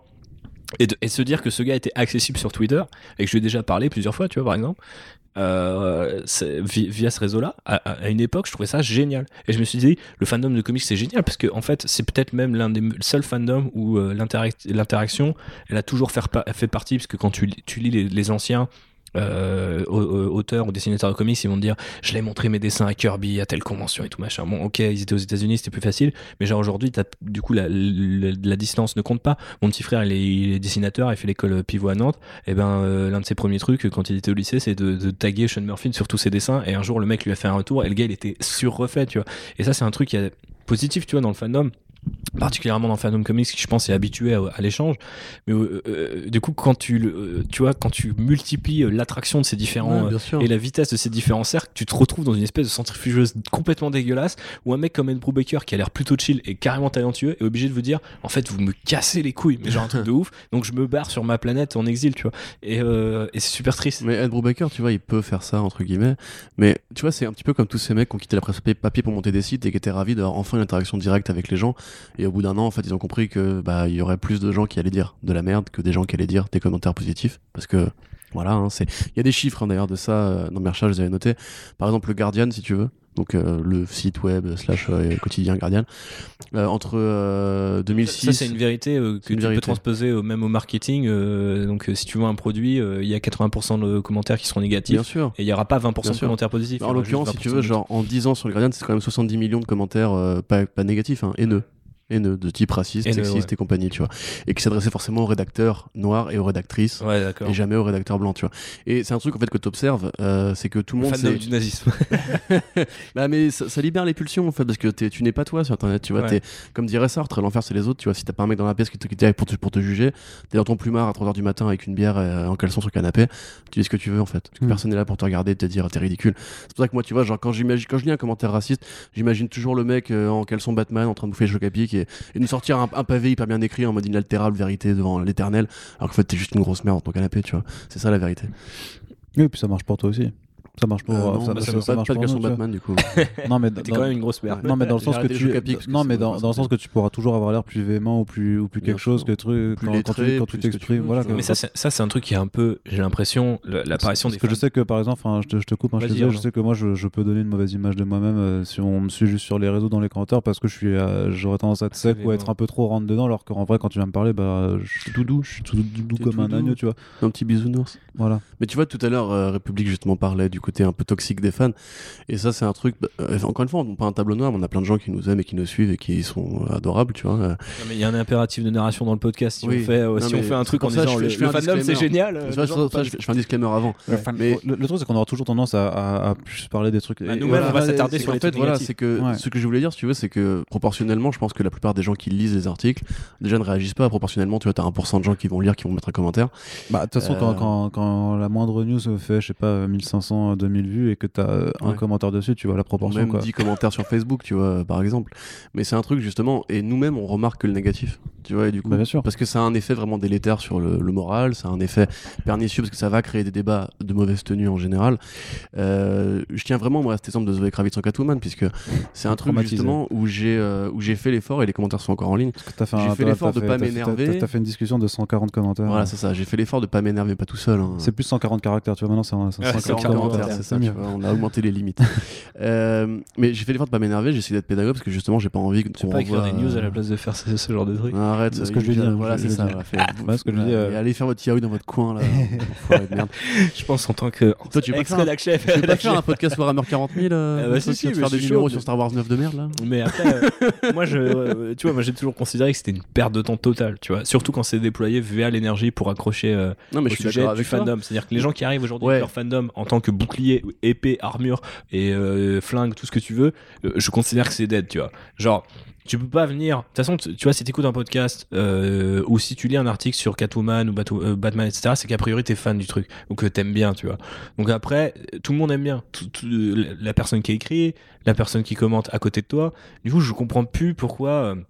Faut arriver en tant que tu vois en tant que chevalier en armure brillante euh, moi ma Catwoman elle est comme ça ça changera pas tu vois et genre j'ai pas compris à quel moment on a vrillé tu vois par rapport à, à, à ça c'est à dire parce que là en fait L'hyper- individualisme euh, lié avec les réseaux sociaux et ce genre de Mais choses. bien quoi. sûr. ouais mais on Et la société en- Enfin, de façon et- plus mais générale, c'est que là, du coup, en plus, ça touche vraiment à, des, à une peur de l'homme blanc de voir la culture euh, des minorités euh, augmenter, prendre Bah, le pas sur- sur, ce qu'il a- sur, sur aime. sur le sujet en particulier, mais de, façon, mais de façon générale, le fait qu'on qu'on soit tous, euh, enfin, qu'il y ait vraiment cette disposition à dire, euh, moi, mon avis, je veux l'exposer, je truc, c'est parce qu'il y a une culte, une culte de l'individu Oui, qui est, qui est mais à ce son qui est paroxysme. différent, moi, je, en ce qui est fait. un peu antinomique avec le fandom qui à la base est un Bah ouais, qui est pourtant un truc de communauté, bien sûr. ouais. donc euh, du coup c'est c'est assez mais parce que ça brise, ça brise la communauté, du coup, ça.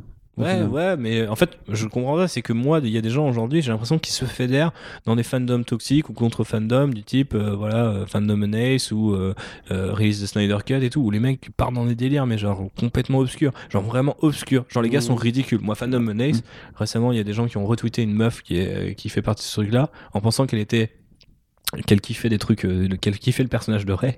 Et euh, du coup, euh, les gens ont compris que c'était au second degré. La meuf était supra à premier degré. Je me suis dit, les gens ne savent toujours pas qui sont ces gens aussi parce que le fandom fait que tu t'identifies aux gens Bah ouais. immédiatement.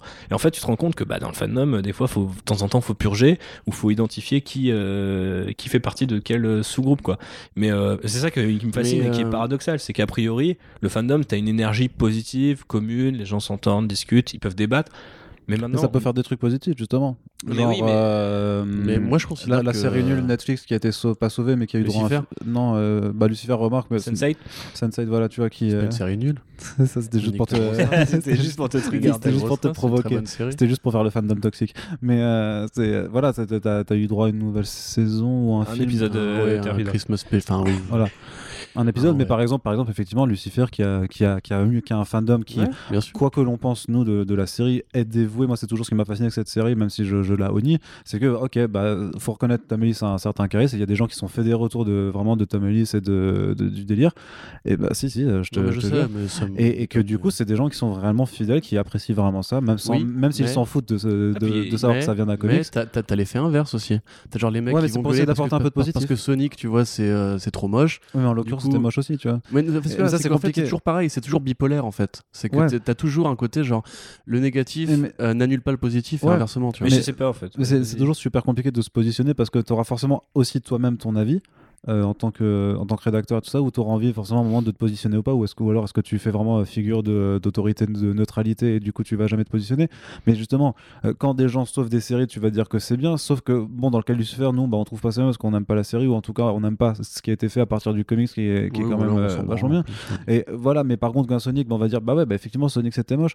Euh, et, et The OA, The, ouais, The OA qui veulent sauver, mais oui, mais personne ne regardait cette série. Mais si, il y avait quand même des gens qui regardaient, bah oui, mais tu t'en fous. Donc c'est toujours très difficile de voir qu'est-ce qui est positif, pense- négatif. Mais c'est vrai qu'il y a de toute façon des, un impact Je pense que les Parce que ces gens se, se peuvent se regrouper quand même je et, pense et que les pétitions pour sauver des séries, c'est l'un des premiers trucs qui manifeste l'énergie du fandom face à des Ouais, boîtes mais moi, ça- moi, ça me ou- saule. Ou à côté des artistes. Ouais. Mais ces derniers temps, on a vu à quel point ça part en couille. C'est-à-dire, il y a des pétitions pour refaire des films, des Ah oui, bah pétitions ça. pour recaster des Star Wars trucs. 8 notamment. Notamment Star Wars 8. Les mecs ont fait des business par rapport à ça, hein, qui Et- font des levées de fonds pour refaire Star Wars. Et- 8. Ouais, ouais, non, mais l'argent, le mec tu vois. proposait d'avoir plusieurs millions pour refaire le film, alors que, genre, bah non, tu pourras jamais. C'est- T'as aussi Et- les, les, les cuts euh, che- euh, cheeseless, là, c'est quoi Cut free, brie free, je sais pas quoi. Sans fromage, là, de La, la, la- euh, oui, oui, oui, la, la, la cut sans Renoir, sans meuf et sans euh, Voilà. gay de, de qui, Endgame. Tu vois, et, tout ça, ça participe au même truc, tu vois. Mais, mais c'est quand même étrange parce que du coup, on a tourné des, des leviers en fait. euh, Enfin, après, je pense que c'est un. J'ai lu un article qu'il faut que je. Enfin, j'ai mis de côté un article qu'il faut que je lise où il y a une corrélation entre l'extrême droite et le levier d'internet et aussi comment en fait, euh, par exemple, l'extrême droite a retourné. Bah, un, un- un super bon, euh, une super belle illustration de ça, c'est par exemple le cas de James Gunn. C'est typiquement l'extrême droite Mm. qui l'a fait sortir en utilisant euh, une rhétorique Mm, euh, typiquement euh, social justice warrior, on l'affiche sur ça, regardez, il a un passé douteux et tout machin. Bon, en fait, j'ai l'impression que les gens qui veulent vraiment faire du mal ou défendre leur truc ou qui défendent une, une, une vision d'un fandom ou d'un- d'une œuvre ou euh, d'un univers, etc., ils sont super forts pour utiliser des méthodes qui jusqu'à présent ont été utilisées pour des choses positives. Typiquement, sauver une série, même si on n'est pas d'accord avec la série, euh, même si on trouve un peu nul ou qu'on la regarde pas. Bon, moi je trouve ça toujours cool que des gens se mobilisent pour dire ah putain j'ai quand même envie d'avoir ma dernière saison. Allez vas-y on va aller voir un Arthur. tu vois, y a pas de raison. hein. Voilà, non mais donc du coup ça c'est assez positif. Euh, Il y a des gens qui aussi, euh, bah voilà, on peut penser au fan art ou à la fanfiction, il y a des trucs euh, que moi-même j'ai pratiqué où du coup des gens euh, via le via le, fandom en fait sont inspirés à créer eux-mêmes. Et euh, je pense euh, par exemple des trucs comme Star Wars ou même des trucs comme Batman, des super-héros un peu on va dire très mainstream, je peuvent peuvent t'emmener vers d'autres horizons et en tant qu'individu t'ouvrir à d'autres choses. Et ça c'est quand même hyper chouette les cercles de discussion. Et j'ai juste l'impression que maintenant euh, enfin qui, vont dans ce sens-là j'ai l'impression que limite maintenant avant on te faisait passer de cercle en cercle. Et tu disais euh, ah t'es fan de Captain America l'arc de Ed Brubaker enfin t'es fan de Civil War t'es de t'aimes Captain America Ed Brubaker Ed Brubaker euh, sur Captain America Ed Brubaker en comics indé la grosse frappe. Mais petit exemple maison. Mais Maintenant, j'ai un peu l'impression que c'est l'inverse, c'est-à-dire que les pétitions, c'est pour refaire les films. Euh, quand on, quand, Robert quand on, de quand on s'encercle dans les, Ça pas quand- marché ça. hein. quand on est dans, ouais, Désolé. et quand on est dans des et quand on est dans des cercles et quand les gens déploient leur fandom et leur énergie pour créer des trucs ça va être typiquement euh, des recuts euh, tu vois des, des, des, des choses comme ça enfin Il y a les deux, mais c'est ça le truc en fait, qu'il y a toujours les deux, tu vois. C'est c'est très bien par exemple que les fans se mobilisent pour, comme tu disais, genre sauver Lucifer. Bon, ils ont envie de voir Lucifer, tant mieux pour eux. Mais ça va être, comme tu dis, la même méthode. En fait, c'est pas la méthode qui a jugé. Les, les fait, le fandom, euh, selon comment tu déplaces cette énergie-là, je pense à Joker par exemple. Euh, Joker, enfin, il y a plein de gens qui euh, ont milité pour que le film ne se fasse pas, tu vois, ou qu'il ne sorte pas, ou qu'il sorte euh, dans un certain contexte, ou qui- qu'on change des trucs dedans, tu vois. Et pour le coup, ça part d'une bonne intention, c'est-à-dire que c'est des, des, parce que on parle aussi des- de l'extrême droite, mais il y a aussi des gens, euh, des communautés qu'on va dire woke, tu vois, qui vont être très euh, véhéments, très, très voraces dans, dans leur sujet, tu vois. C'est vrai qu'il y, a- il y a un côté un peu gardien parfois là-dessus mais voilà, la, la- la crainte c'était que Joker soit un film qui puisse inspirer euh, les incels ou qui puisse inspirer les tueurs en série, etc. Peu importe que ce soit vrai ou non, le fait est qu'il y a eu des mouvements, il y a eu des gens qui ont essayé de. euh, des journalistes même qui se sont exprimés là-dessus, qui ont, qui ont dit non, mais ce film, moi j'en veux pas, ça m'intéresse pas, etc. Et j'ai envie de dire, c'est leur, c'est leur droit, c'est leur opinion, ils font ce qu'ils veulent, mais ça a presque modelé justement l'influence, parce que ce sont des gens qui ont une communauté, euh, qui ont une communauté du jeu, ils- qui ont une image, en fait, si tu veux, de prescripteurs. Ouais. Et du coup, il suffit qu'ils disent Joker est un film d'incel pour que ça, ça modèle la vie de certaines personnes qui sont prêtes à le croire. Et quand ils vont voir le film, ils vont limite être dans une sorte de position défensive, en mode, on a fait un podcast là-dessus d'ailleurs, en mode, puisque justement je suis dans ce fandom-là, de, euh, du, du woke euh, Batman-verse, tu vois, on va dire, si on doit nommer ce truc-là. Euh, c'est très je- précis mais ouais. voilà, je, je suis ok pour Zoé Kravitz, mais je suis pas ok pour Joker. Et tu vois, du coup, là, t'as, pareil, t'as une intersection dans ce truc-là, ce qui sont les fans de Joaquin Phoenix qui n'ont pas forcément envie de le voir euh, faire un Babtou qui va tuer des, des gens.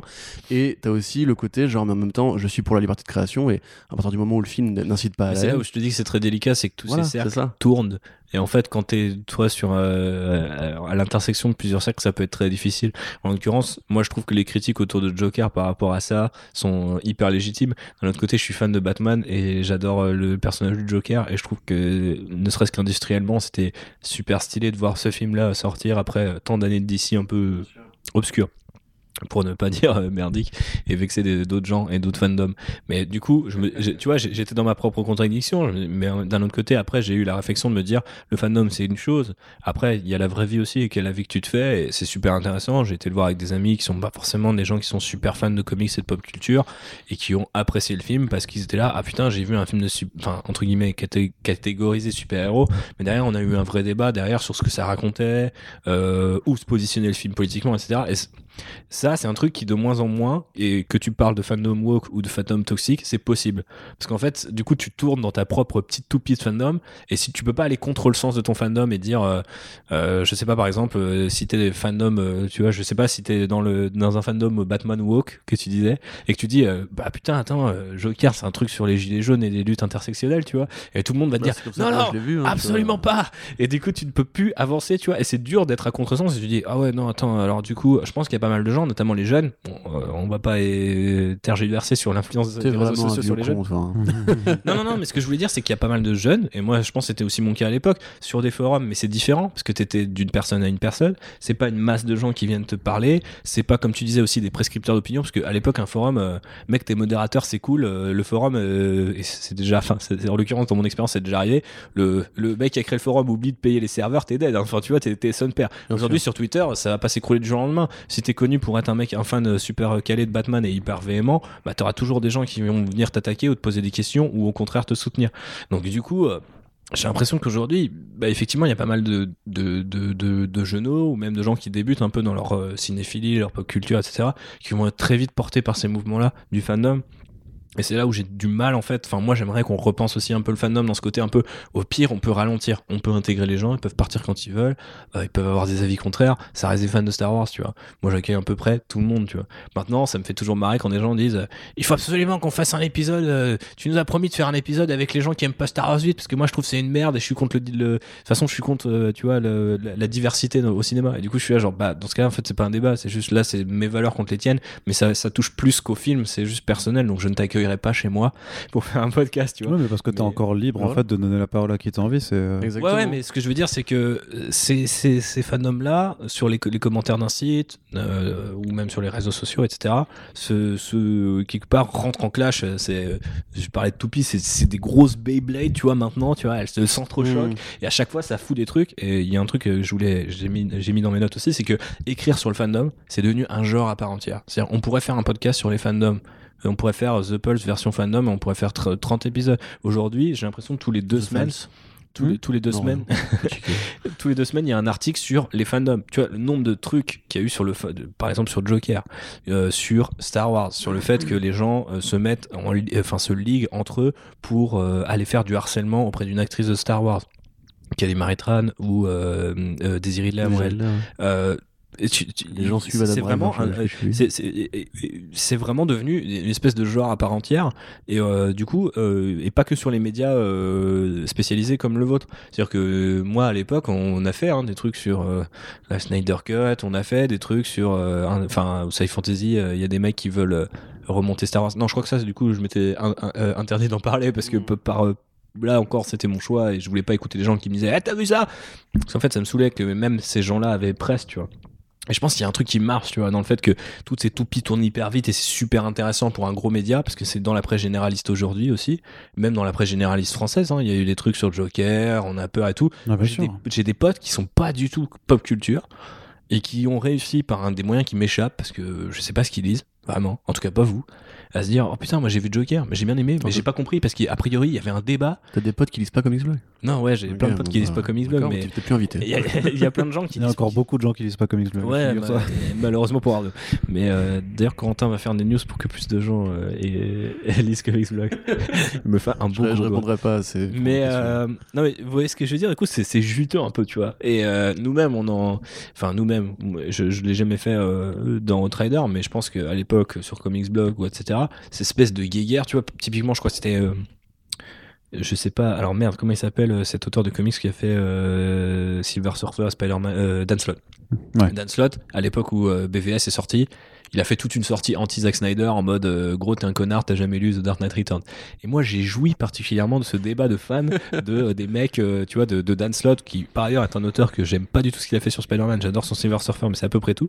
Et du coup j'étais là genre ok c'est stylé qu'un auteur de comics mobilise sa communauté et aussi des gens qui ont lu The Dark Knight Returns et l'ont pas pris comme ça pour dire Snyder tu n'as pas le droit de dire euh, et tu tout le temps dans The Dark Knight Returns parce que ce n'est pas vrai, tu vois. Et c'est bien qu'il y ait des gatekeepers de temps à autre, ou de la même manière que des fois il y a des fandoms euh, je pense c'est notamment du côté des fans de manga. Il y a pas mal de, fans de manga et la, France est un gros consommateur de, culture japonaise. Il y a beaucoup de gens à chaque fois qu'il y a une adaptation qui font non vous pouvez pas mettre Scarlett Johansson. Et j'ai l'impression que c'est bien plus répandu ce genre de tu vois de, trucs là que du côté des, comics. Mais parce que bah le manga se consomme peut-être vachement plus en mode c'est un truc d'une autre culture. Parce que la différence est peut-être un peu plus marquée parce que les États-Unis et nous aujourd'hui plus ou moins la même chose.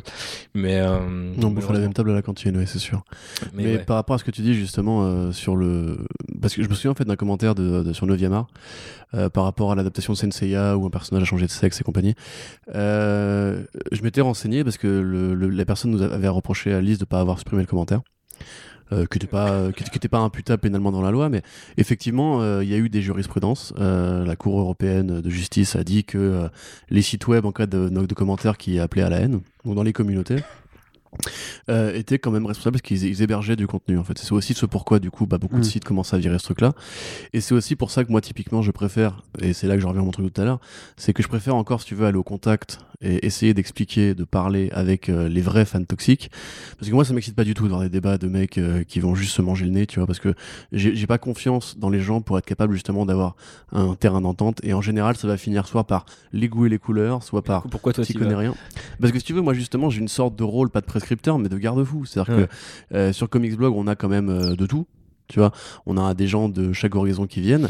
Et euh, le fait est que le fandom comics, typiquement, est un milieu qui est très poreux au débat politique. C'est-à-dire qu'on va arriver tout de suite justement sur le racisme anti-blanc, sur la SJW, les femmes, euh, la société, comment elle a évolué, le, mouvement MeToo et compagnie. Et euh, nous, on n'a pas forcément le droit ou le devoir de s'investir dans euh, l'écriture politique de nos articles. Moi, je considère qu'on on a le droit de le faire et on, se doit de le faire. Mais nos lecteurs ne sont pas, obligés de penser comme nous. Et par exemple, dans ce cas-là, si tu veux, je préfère, si tu veux, laisser une trace d'un débat justement relativement serein où tu peux présenter des arguments comme une sorte, si tu veux, de charte de conduite en mode si vous tombez sur un mec qui vous tient ce discours-là, voilà ce que vous pouvez lui répondre. Hmm. Tu vois, c'est plus une sorte de je vous donne le bouquin clé en main de genre voilà pourquoi cet argument-là n'est pas valable. Et aussi pour montrer au mec qui passe derrière lui et qui a envie de faire la même rhétorique pourrie, il lit les commentaires, il voit qu'il n'est pas bien, bien le bienvenu ici et il se casse, tu vois. C'est une façon pour moi, si tu veux, justement de, de fermer un peu le, cercle poreux. C'est une façon, si tu veux, de dire euh, dans ce, cette communauté, dans ce fandom-là, euh, tu n'es pas le bienvenu parce que justement, comme tu dis, tu peux dégager les mecs aujourd'hui. Et tu peux le faire via les réseaux sociaux, c'est pareil, tu vois. Tu peux commenter, tu peux ban, tu peux. C'est euh, difficile quand même. Oh, je sais. Moi, je sais à le masquage euh, depuis depuis Comics Blog qu'il y, y, a des gens qui créent des comptes quand je les masque, quand je, les je les bloque qui crée des comptes pour revenir me, me ouais, on en a un aussi, euh, c'est le, fan d'Eminem, tu veux. ouais, c'est celui-là. Et je soupçonne que c'est lui qui vient nous faire chier dans les commentaires, typiquement, euh, et qui dit à Splinter que c'est pas un vrai journaliste ciné, alors que le mec a juste 10 ans de boîte en ciné, c'est pas Il y a pas de. Y a mais, pas non, de... mais non, mais y a, y a, du coup, c'est, ça rend difficile, tu vois, le, le, le, tout le débat autour de qu'est-ce que tu laisses, est-ce que tu, est-ce que tu laisses pas, et notamment parce que je raccroche avec le, le fandom, je trouve que c'est un moyen d'entraîner vachement les gens hyper vite de nos jours dans la dans la positivité, la passion. Euh, tu disais putain, vous m'avez saoulé avec le trailer de Star Wars 9 et c'est vrai que moi pendant pendant une semaine, mais je disais pas vous, toi, JB et compagnie, je disais les, les ah non mais la, Terre. C'est-à-dire que moi par exemple mon Twitter est forcément très orienté Star Wars, donc si j'ouvre ah euh, le truc pendant une semaine, j'ai tous les screenshots et tout. Donc moi, les gens qui disent ah non mais là je bloque le beau clé, je verrai pas d'image, je suis là en mode toi tu as de l'espoir parce que moi personnellement je sais que c'est pas possible. C'est à dire que euh, genre à moins de disparaître de Twitter pendant deux mois et demi je pourrais jamais faire ça tu vois. Et euh, mais je trouve ça cool en fait. Parce que d'un coup le fandom se réunit autour d'un objet et la plupart des gens kiffent et euh, vont prendre des micro détails vont d'ailleurs aller beaucoup trop loin dans ces micro détails mais il y a un moment encore de le produit fini n'est pas sorti. Donc pour l'instant il contente tout le monde ou il a il a en tout cas le potentiel de contenter plusieurs gens. Une majorité de gens. Et à l'inverse, le, fandom peut aussi être vachement un truc euh, qui ferme tout de suite le débat. Typiquement, euh, bah, euh, on reprend The Batman de Matt Reeves, euh, Jeffrey Wright en Gordon. Gordon n'a jamais été euh, noir euh, dans un film euh, au préalable, donc les mecs vont dire. Il n'était euh, pas ultra blanc dans Lego Batman, techniquement. ah oui, il était pas. Bon. Oui, oui, Lego Batman. Bon, j'ai, j'ai- canon. je visualisais le live action, même, même Ouais, si j'adore. Lego Batman, mais Lego. Batman is canon. Mais euh, euh, très bon film par ailleurs. Mais du coup, euh, c'est juste genre, je me dis, bah en fait, du coup, t'as tout de suite des mecs qui disent, euh, ah ouais, mais il n'y a pas eu de version alternative ou parce que tu vois, du coup, ça c'est pas te- techniquement toxique, si t'as juste envie qu'on adapte une version, tu vois. Mais du coup, la rhétorique peut très vite mener à quelqu'un euh, sur sur la sur le Mais de chemin de, façon, bah ouais, il a jamais été noir, donc pourquoi il le serait maintenant Le principe de, de la haine, et c'est tout ce qu'on a vu évoluer, par exemple, avec les, c'est sur la d'extrême haine. droite. Non, non, mais je. parce qu'on parle justement de gérer une communauté. Nous, notre- enfin, en gros, notre boulot, si tu veux, parce qu'on n'est pas, contrairement à toi, justement, des, euh, des animateurs de contenu, on va dire. On, est, on a quand même un, un relationnel plus direct qui sont genre les commentaires sous le post de l'article. Euh, arrête-moi si j'ai une connerie, hein, mais. Mhm. Et du coup, typiquement, en fait, euh, on voit que effectivement. Les, les, sensibilités évoluent par rapport à ça, comme on a vu évoluer en France dans les débats des partis politiques d'extrême droite vers, vers un truc moins frontal, moins direct, moins euh, j'aime pas les machins, et plus genre je suis patriote, je défends telle, que, telle cause et compagnie. Et dans les communautés justement de fans toxiques, t'as aussi des mecs qui justement vont essayer de te faire croire que derrière euh, un discours bien argumenté, etc., il y a aucune intention raciste et compagnie, tu vois. C'est juste parce que moi, Gordon, il est blanc, et Gordon, il a toujours été blanc, et je ne veux pas que Gordon devienne noir, parce que je suis un vrai fan de Batman, tu vois, ça n'a rien à voir avec du racisme, évidemment.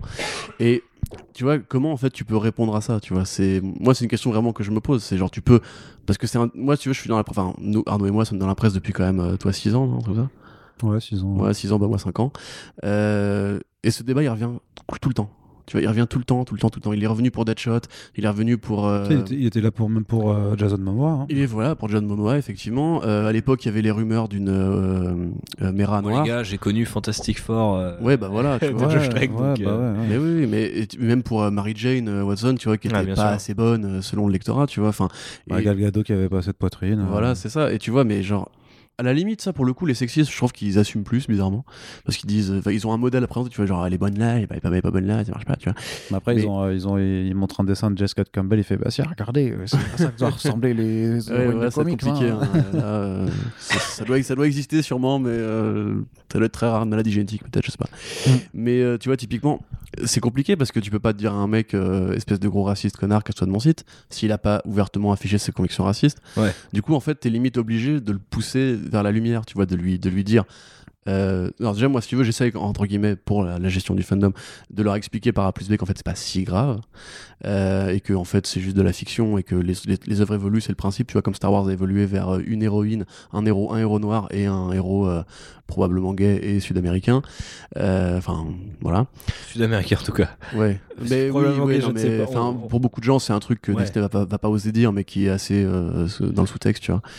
Euh, C'est mais ce qu'on appelle le fanon, le canon des fans. Le fan, ouais, c'est ça. Et euh, c'est comme c'est Bo- Boba Fett est une femme et compagnie, tu vois, à une époque, il y avait ce truc-là. Mais euh, du coup, tu du peux, tu peux essayer de leur expliquer justement que l'univers de fiction évolue et qu'en fait, le fandom lui-même doit évoluer, mais t'as des fandoms qui justement restent statiques. Et ils restent statiques pour, pour des raisons précises, tu vois. Il y a une raison pour laquelle aujourd'hui t'as un woke Batman first, tu vois. C'est parce que on a, on a vu l'évolution de la société, le mouvement Black Lives Matter, le mouvement MeToo, etc. Il y en a, il y a des gens qui ont, qui ont voulu euh, aller vers ce changement-là. Mais il y a d'autres qui, pour des raisons personnelles, Tu connais un fandom Par, qui euh, reste vraiment statique je- je- ah bah, le, fa- le fandom des comics, c'est super statique. C'est fandom- très, con- c'est très conservateur. le quoi. fandom des comics, c'est encore là à te parler des New Teen Titans euh, d'il d'il y a 30 ans, de, de- des X-Men de Perez et Byrne. Et Mais ils ont, que ça veut dire ils ont pas tort un en sens. tu vois. 2019, le fandom des comics. Tu prends Harley Quinn. Harley Quinn, par exemple, combien de mecs j'ai vu, je dis bien de mecs, j'ai vu euh, qui m'ont répété à corps et à cri, Bruce Timm, Paul Dini, point, Harley Quinn, la nouvelle n'existe pas. Et she's not canon, tu vois, limite. Et tu vois, voilà, ça, ça c'est un fandom qui est, mé- qui est méga statique. C'est, parce que moi, bah, personnellement, j'adore aussi Harley Quinn, euh, Matt Love et compagnie, mais je veux dire, c'était il y a longtemps et on a essayé d'évoluer ce personnage-là. Mais il y a des gens qui sont contre l'évolution, c'est tout. Et c'est vraiment aussi bête que ça. Alors, ça a des raisons euh, sociales, c'est des raisons artistiques, c'est peut-être qu'ils ont lu des histoires que c'est- enfin, de cette nouvelle Harley Quinn bien qui leur ont pas plu. Non mais moi, si tu veux, je comprends très bien que ce soit pas bien, mais ça, ça trouve son public, manifestement. Tu Oui, peux en vouloir ouais. à DC Comics d'insister là-dedans, tu vois. Et à la limite. là où je disais que euh, c'était compliqué, c'est la même, euh, c'est le même raisonnement. J'ai parfois avec des gens qui me disent j'ai pas aimé Star Wars 8, mais pas pour les raisons que tu penses. Mais du coup, je sais jamais c'est quoi les raisons pour lesquelles je pense, parce que j'imagine qu'il y, a- il y a pas mal de gens qui ont détesté ce film parce que, se disant c'est de la propagande des JW, ou que c'est mal réalisé ou que sais-je. Mais du coup, j'ai envie de savoir, ok, pourquoi t'as aimé le film? Et forcément, à un moment, enfin, la plupart du temps, malheureusement, les gens retombent sur un truc qui est pourquoi je pense, tu vois. Et c'est un peu pareil parce que moi, en l'occurrence, je déteste euh, l'époque. euh, alors, Harley Quinn, Connor, euh, Palmiotti, pour, pour moi, c'est vraiment un truc genre, tu Moi ne peux pas me faire lire ça, c'est vraiment tout. horrible. Mais d'un autre côté, je viendrais jamais passer mon temps, tu vois, à refuser la, comment dire, le, le nom Harley Quinn à ce personnage-là, tu vois. Genre, Voilà, c'est ça. Force est de constater, comme tu disais, que ça vend et que ça plaît à certaines personnes.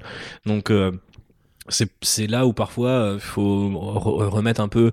Euh, Arnaud disait qu'on était dans une société euh, un peu euh, égoïste et, très égocentrique. society, dire, ouais. et je pense qu'il a effectivement raison, mais je pense que c'est aussi parfois où l'individu doit reprendre un peu le pas sur le fandom, c'est-à-dire il y a un fandom de ce truc-là, tu n'en fais pas partie, ce n'est pas grave. Tu Oui, es voilà. un individu ça, qui a l'occasion de lire de très bons comics ailleurs, ou même de relire euh, à Mad Love si c'est il y a vraiment que ça. Bah oui. Mais en l'occurrence, il y a d'autres trucs qui se font sur Harley Quinn qui sont peut-être intéressants.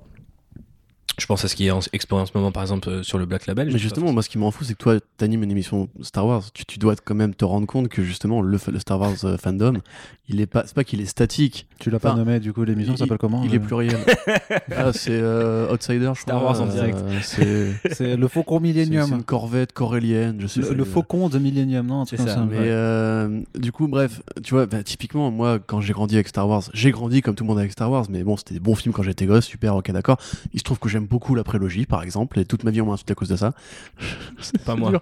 Non, voilà. Mais tu vois, euh, c'est un truc qui est super statique. Genre, le- combien de gens ont gueulé pour le 7 Les mêmes gens ont gueulé pour le 8. Tu Mais- leur files Rogue One, c'est c'est un petit peu de. Non, mais peut-être pas les mêmes gens exactement. Mais je veux dire, il y avait une même moi, quantité moi- de gens qui détestaient. Parce que j'ai gueulé, pour le l'autre. 7, j'ai adoré le 8. Tu vois, c'est- Mais je pense que Star Euh, Wars. moi, j'ai pas trop aimé le. Enfin, j'ai bien aimé le 7, pas trop le 8. Moi, je, suis- je suis pas du tout. Après, euh, je suis complètement dedans, mais j'ai pas l'impression que, du coup, euh, Arnaud, je pense, a dit le bon terme. Le, le, le- les fans de comics, euh, enfin, le fandom comics, si, mais si tant est qu'une une telle chose existe encore aujourd'hui. Parce qu'on est quand même dans une société qui est dans l'hyper niche, et là, c'est le marketeur qui parle. Et donc, du coup, aujourd'hui, être fan de comics, ça veut rien dire pour moi. Être fan des Tortues être fan de Harley Quinn, être fan de, je sais pas, de Iron Man, pour moi, ça, c'est un fandom, tu vois. Et encore, parce que tu es fan de Iron Man, parce que c'est le MCU, ou parce que t'aimes bien, euh, je sais pas, le diable en bouteille, ou euh, genre t'as grandi avec ce truc-là. J'en sais rien. Euh, fan, euh, le fandom Star Wars, aujourd'hui, il est encore euh, euh, catégorisé comme tel et mentionné comme tel parce que c'est l'un des tout premiers fandoms ever, tu vois. Parce que euh, notamment euh, dans les années, euh, bah déjà c'est l'un des premiers univers étendus, enfin cross-média, euh, donc euh, dès 78 C'est l'un des plus et, gros phénomènes et du puis cinéma par la de tous les suite, temps. euh. entre la trilogie et la prélogie, ben euh, Star Wars n'a survécu que via son fandom, puisque ce qui a fait que Star Wars a survécu, c'est d'une part, en gros, un fan qui continue d'écrire Timothy Zahn, ou les jeux de rôle. la- Nous fais pas un cours Star Wars. Mais non, mais ce que je veux dire, c'est que non, mais ça veut dire que le fandom est aussi capable de faire durer des licences quand les auteurs eux-mêmes euh, prennent leur distance par rapport à ça, parce que c'est l'histoire de Lucas, tu vois, c'est de se dire j'ai créé un monstre, tu vois, genre et en fait à chaque fois qu'il y revient, parce que c'est quand même son truc à lui, on lui dit non, mais Star Wars c'est pas ça. Donc, il y a aussi un côté, euh, tu vois, dans le fandom, il y a aussi un côté, euh, on en a pas parlé, je crois précédemment, mais il y a un côté hyper, tu t'appropries un truc, c'est-à-dire ça devient à toi, sûr, tu vois. Mais c'était déjà pour le cas pour la prélogie, tu Oui, vois. bien, bien sûr. Mais donc du coup, aujourd'hui, moi, j'ai du mal à, me, à- à- j'aurais du mal à dire le, le fan, le fandom de Star Wars est statique parce que de base, le schisme a commencé avec le retour du Jedi, voire même ça a été mis en parallèle après la sortie des derniers Jedi de Ryan Johnson, euh, voire même l'Empire contre-attaque. C'est-à-dire qu'il y avait déjà des gens qui considéraient que c'était trop sombre, que ça allait dans une direction, que c'était devenu chelou. Donc je pense qu'en fait, le, le Star Wars est un, un truc, euh, un super exemple parce qu'il est massif, mais c'est un peu aussi l'exception qui confirme la règle. Donc pour moi, il y a eu tellement de divisions et de subdivisions que déjà on peut pas parler d'un seul fandom Star Wars et surtout je le vois vraiment pas comme statique parce que en fait les gens qui sont qui sont statiques sur le fandom Star Wars, de toute façon ils ont rien consommé depuis 83 man. Tu vois donc euh, et Mhm. encore de voire même depuis 80. Donc ça veut dire que les mecs ça fait 40 ans qu'ils sont sur deux films en boucle et c'est cool pour eux. Mais tu vois moi-même j'ai fait mon propre tri dans le fandom Star Wars et euh, je suis un fan assez euh, casu parce que je goûte un peu de tout, mais il y a plein de trucs que je déteste, tu vois, dans ce qui se fait, tu vois. Ouais. Et euh, à l'inverse, il y a plein de trucs que je surkiffe et je suis capable. euh, je pense à mon pote Raphaël qui disait personne, République, voilà Star Wars, putain les gars. Et c'est vrai que c'est ça, genre vraiment, ça m'enthousiasme. Tu vois, ma- ma- et une partie de ma vie est, est régulée même et de mes valeurs, même régulée par Star Wars sans, je- sans je pense, enfin quand t'es petit, tu dis Oui. ah ouais, je veux être un chevalier du bien. Et Mais, tu vois, euh, c'est- il y a ça, c'est ton expérience du truc. Déjà, on n'est pas ricain, donc je pense qu'on n'a pas forcément de cette même vision de la véhémence, en fait, parce qu'on nous a Mm. appris à fermer nos gueules dans ce pays. Euh, en tout cas, moi, c'est ce qu'on m'a appris, notamment. Mais euh, tu vois, tu disais tout à l'heure, euh, ok, ils ont pas aimé la prélogie, ça devenait chelou, tu vois. Moi, c'est une chose. Et je comprends très bien, par exemple, qu'un mec qui me dise, euh, j'aime pas Harley Quinn maintenant parce que juste les récits que j'aimais à l'époque, je les retrouve pas aujourd'hui, y a pas de souci. Par contre, tu vois, le fandom Star Wars typique, enfin, une partie, voilà, encore une fois, des gens qui étaient là en 77, en 83, etc., et qui te disent aujourd'hui, euh, c'est politiquement correct, c'est SJW friendly et compagnie. C'est pas les, films qui critiquent parce que les films sont des. Enfin, en tout cas, le 7 est un réplica du 4. Rogue One est un hommage à la première, euh, la première saga. Et euh, le 8, en un sens, et à l'inverse, te dit oublie tout ça, etc. Et les mêmes personnes, enfin, une partie de ces mêmes personnes-là te disent Disney a tué Star Wars parce que, au-delà de la qualité des films, au-delà même du fait qu'ils ressemblent vraiment, euh, même au niveau de la narration, des effets spéciaux, il y a des hommages aux effets spéciaux des premiers Star Wars, euh, tu vois. Euh, mais le fait est que, parce que ça correspond pas à leur vision de l'évolution du monde, tout simplement, mais comme Gordon en noir ou comme Zoe Kravitz en Mhm. Catwoman, c'est vraiment ce côté genre, euh, le monde a changé, moi je ne suis pas arrivé à, ce- à cette conclusion que le monde devait changer comme ça, et maintenant ça, infeste, ça, ça va infester les franchises que moi j'aime et avec lesquelles j'ai grandi. Ouais. mais Et coup, là, pour le coup, c'est même- statique, c'est même réactionnaire, tu du vois. coup, c'est plus. euh, Mais du coup, quelque part, euh, genre, est-ce qu'on peut considérer ces gens-là comme faisant partie du fandom, tu vois? Parce que moi, à la base, quand j'étais fan d'un truc, j'étais fan de tout le truc. C'est-à-dire que j'aimais plus certains trucs que d'autres. Et euh, en l'occurrence, par exemple, je détestais l'ancien univers étendu. Mais pour moi, c'était quand même Star Wars. Tu vois, genre, j'ai jamais délégitimisé ça. Peut-être quand j'étais jeune con euh, sur MSN ou sur un forum, vous pouvez retrouver un, un post de moi euh, où je disais euh, franchement Timothy Zahn euh, c'est de la merde euh, les Yuuzhan Vong c'est de la merde tu vois genre je, je- je pouvais balancer sur ça mais aujourd'hui bah, il y a des gens qui kiffent ça qui ont grandi avec ça qui suis-je moi pour qui ai grandi avec d'autres trucs notamment la prélogie et qui ai aussi changé d'avis en grandissant puis euh, euh, t'y reviens etc enfin euh, on a une réaction en tant que fan qui grandit. Après le problème aussi c'est que de nos jours et moi je repense euh, et je raccroche là vous allez voir de manière hyper Allez, habile avec Comics Blog, c'est que les gens ne peuvent pas considérer que tu es un individu en fait. Et que même dans ta, dans ta propre expérience du fandom, tu évolues dans ce fandom, tu es peut-être un gatekeeper à un moment, peut-être un rôle de... tra- En fait, peut-être qu'un jour t'es Dark Maul et le lendemain t'es Luke et ton, euh, tu vois, tu te dis, en fait j'étais du côté obscur. Le lendemain, t'es le hibou. Mais ça, c'était Voilà, une des ça. questions qui m'intéressait là-dedans, tu vois, c'était que en tant que journaliste culturel et en tant que, du coup, vu qu'on on gère ces, ces sites, on gère ces médias, ces podcasts, ça, comment vous vous positionnez en fait par rapport à, euh, au fandom? Est-ce que justement tu essaies de te mettre d'égal à égal? Est-ce que, t'essaies d'a- est-ce que tu tu veux avoir un statut un peu de, de supériorité euh, d'autorité pardon par Non, rapport ça- à ça, par euh, contre, entre guillemets euh, la plèbe tu vois Euh, comment est-ce que tu envisages ta, tes relations dans les discussions que tu as dans, dans moi, l'approche? moi, de, moi, de plus en plus, j'ai envie d'avoir un statut d'autorité parce que les gens racontent de la merde. Ça, c'est un vrai truc, tu vois. Que sous, même pas forcément des trucs politiques, c'est que alors, pas- Wars, pas- il y alors a est-ce qu'on peut dire pas les gens mais beaucoup de gens? Beaucoup de gens. pour pas mettre tout le monde dans le même sac Bien sûr, même. beaucoup de gens racontent de la merde et euh, dans le sens où il y a énormément de désinformation, ça a toujours été le cas sur Star Wars. Et en fait, des gens prétendent parce que euh, c'est écrit un moment sur un site internet, parce qu'il y a énormément de mythes et légendes autour de Star Wars, qui peuvent dire et s'instaurer en tant que de toute façon la vision de Lucas c'était ça, sachant qu'ils oublient le nombre de gens. En fait, à un moment, t'as trop de savoir pour ne pas le partager. Donc même, je, je trouve ça louable que Corentin dise non non, moi je me positionne pas en tant que, euh, tu vois, euh, Bah, quand- en tant qu'expert au en tant qu'expert, mais il l'est quand même fondamentalement, tu vois. Genre. euh, Oui, mais tu peux. euh, après, t'as une façon de l'exercer qui est différente. C'est ça, voilà. Tu peux arriver et montrer ton badge en disant regardez, je suis, je suis, je suis, je suis un expert, ou tu peux te dire attends, non mec, t'as déconné, ça, ça n'existe pas, ça, ça existe dans ta tête. Donc par exemple, il y a des gens qui, euh, à un moment, sont venus sur un, un podcast Outrider dire vous êtes complètement gouré, euh, Outrider, ça se passe sur Tatooine, je l'ai lu dans tel site. Et j'ai été fact-checker le mec et je lui ai dit bah non, ça ne se passe pas sur Tatooine, ça n'a jamais été. Peut-être ça se passe sur Tatooine à un moment, hein, j'ai pas vu la série, mais euh, je lui dis ça a jamais été annoncé. Donc en fait, pourquoi tu dis ça? Ah, je l'ai lu là. Et ça paraît logique parce que ça et tout. Donc en fait, tu projettes tes, tes- tes- Tes en gros, attentes, ta- ouais. tes attentes en disant ce sont des faits. Donc ça, moi aujourd'hui, limite aujourd'hui, j'arrive un peu dans un côté euh, euh, Walker, euh, Space Ranger et je désingue des mecs parce qu'il y en a beaucoup qui en fait se sont servis de ça, notamment sur Star Wars 7 euh, à l'époque où le moindre truc pour dire du mal de Star Wars 7 était utilisé, quitte à Tu vois, par exemple, euh, Ray est une Marissou parce qu'elle fait exactement la même chose que Luke dans le 4 en fait. Voilà, il y a, y plein de trucs, meuf, tu vois, qui, qui, qui nécessitent d'être euh, démystifiés, euh, dé- débunkés, en fait, euh, pour faire un anglicisme un peu dégueulasse. Et donc, euh, par, par conséquent, je me place en expert dans ces moments-là. Après, si quelqu'un me dit, moi, j'aime pas ta position, enfin, et après aussi, il y a des gens qui font de moi un expert sans que je le veuille. Ça, c'est un vrai truc, tu vois. Tu vois un trailer, si j'ai pas réagi dessus, les gens, deux heures plus tard, même s'il est 5 heures du matin, ils me demandent ce que j'en pense. Donc, du coup, au bout d'un moment, tu tu t'habitues aussi à ce statut-là, et on va pas se mentir, parce que je suis pas là pour faire la langue de bois, c'est hyper cool. Et euh, j'ose j'ose espérer. Parfois c'est un peu chiant parce que c'est un grand pouvoir implique de grandes responsabilités, mais j'essaye de j'essaye d'être assez honnête par rapport à ça et de dire bah voilà moi c'est ce que j'ai pensé et tout. Mais après Outrider, le par- euh, pour euh, reprendre de quoi tu parles Outrider, mon podcast sur Wars. Outrider, c'est ça, ça s'appelle Outrider. là, je réponds, je réponds directement à la question d'Arnaud. Arrêtez de foutre de ma gueule. Mais parce que, en l'occurrence, le projet Outrider, c'était de dire, c'est un podcast Star Wars, mais c'est éditorialisé. Parce qu'il y a trop de podcasts de Star Wars qui sont euh, anti-Disney. Enfin, il y en a énormément qui ont été créés ou qui se sont avérés être comme ça et qui rassemblent ce genre de personnes.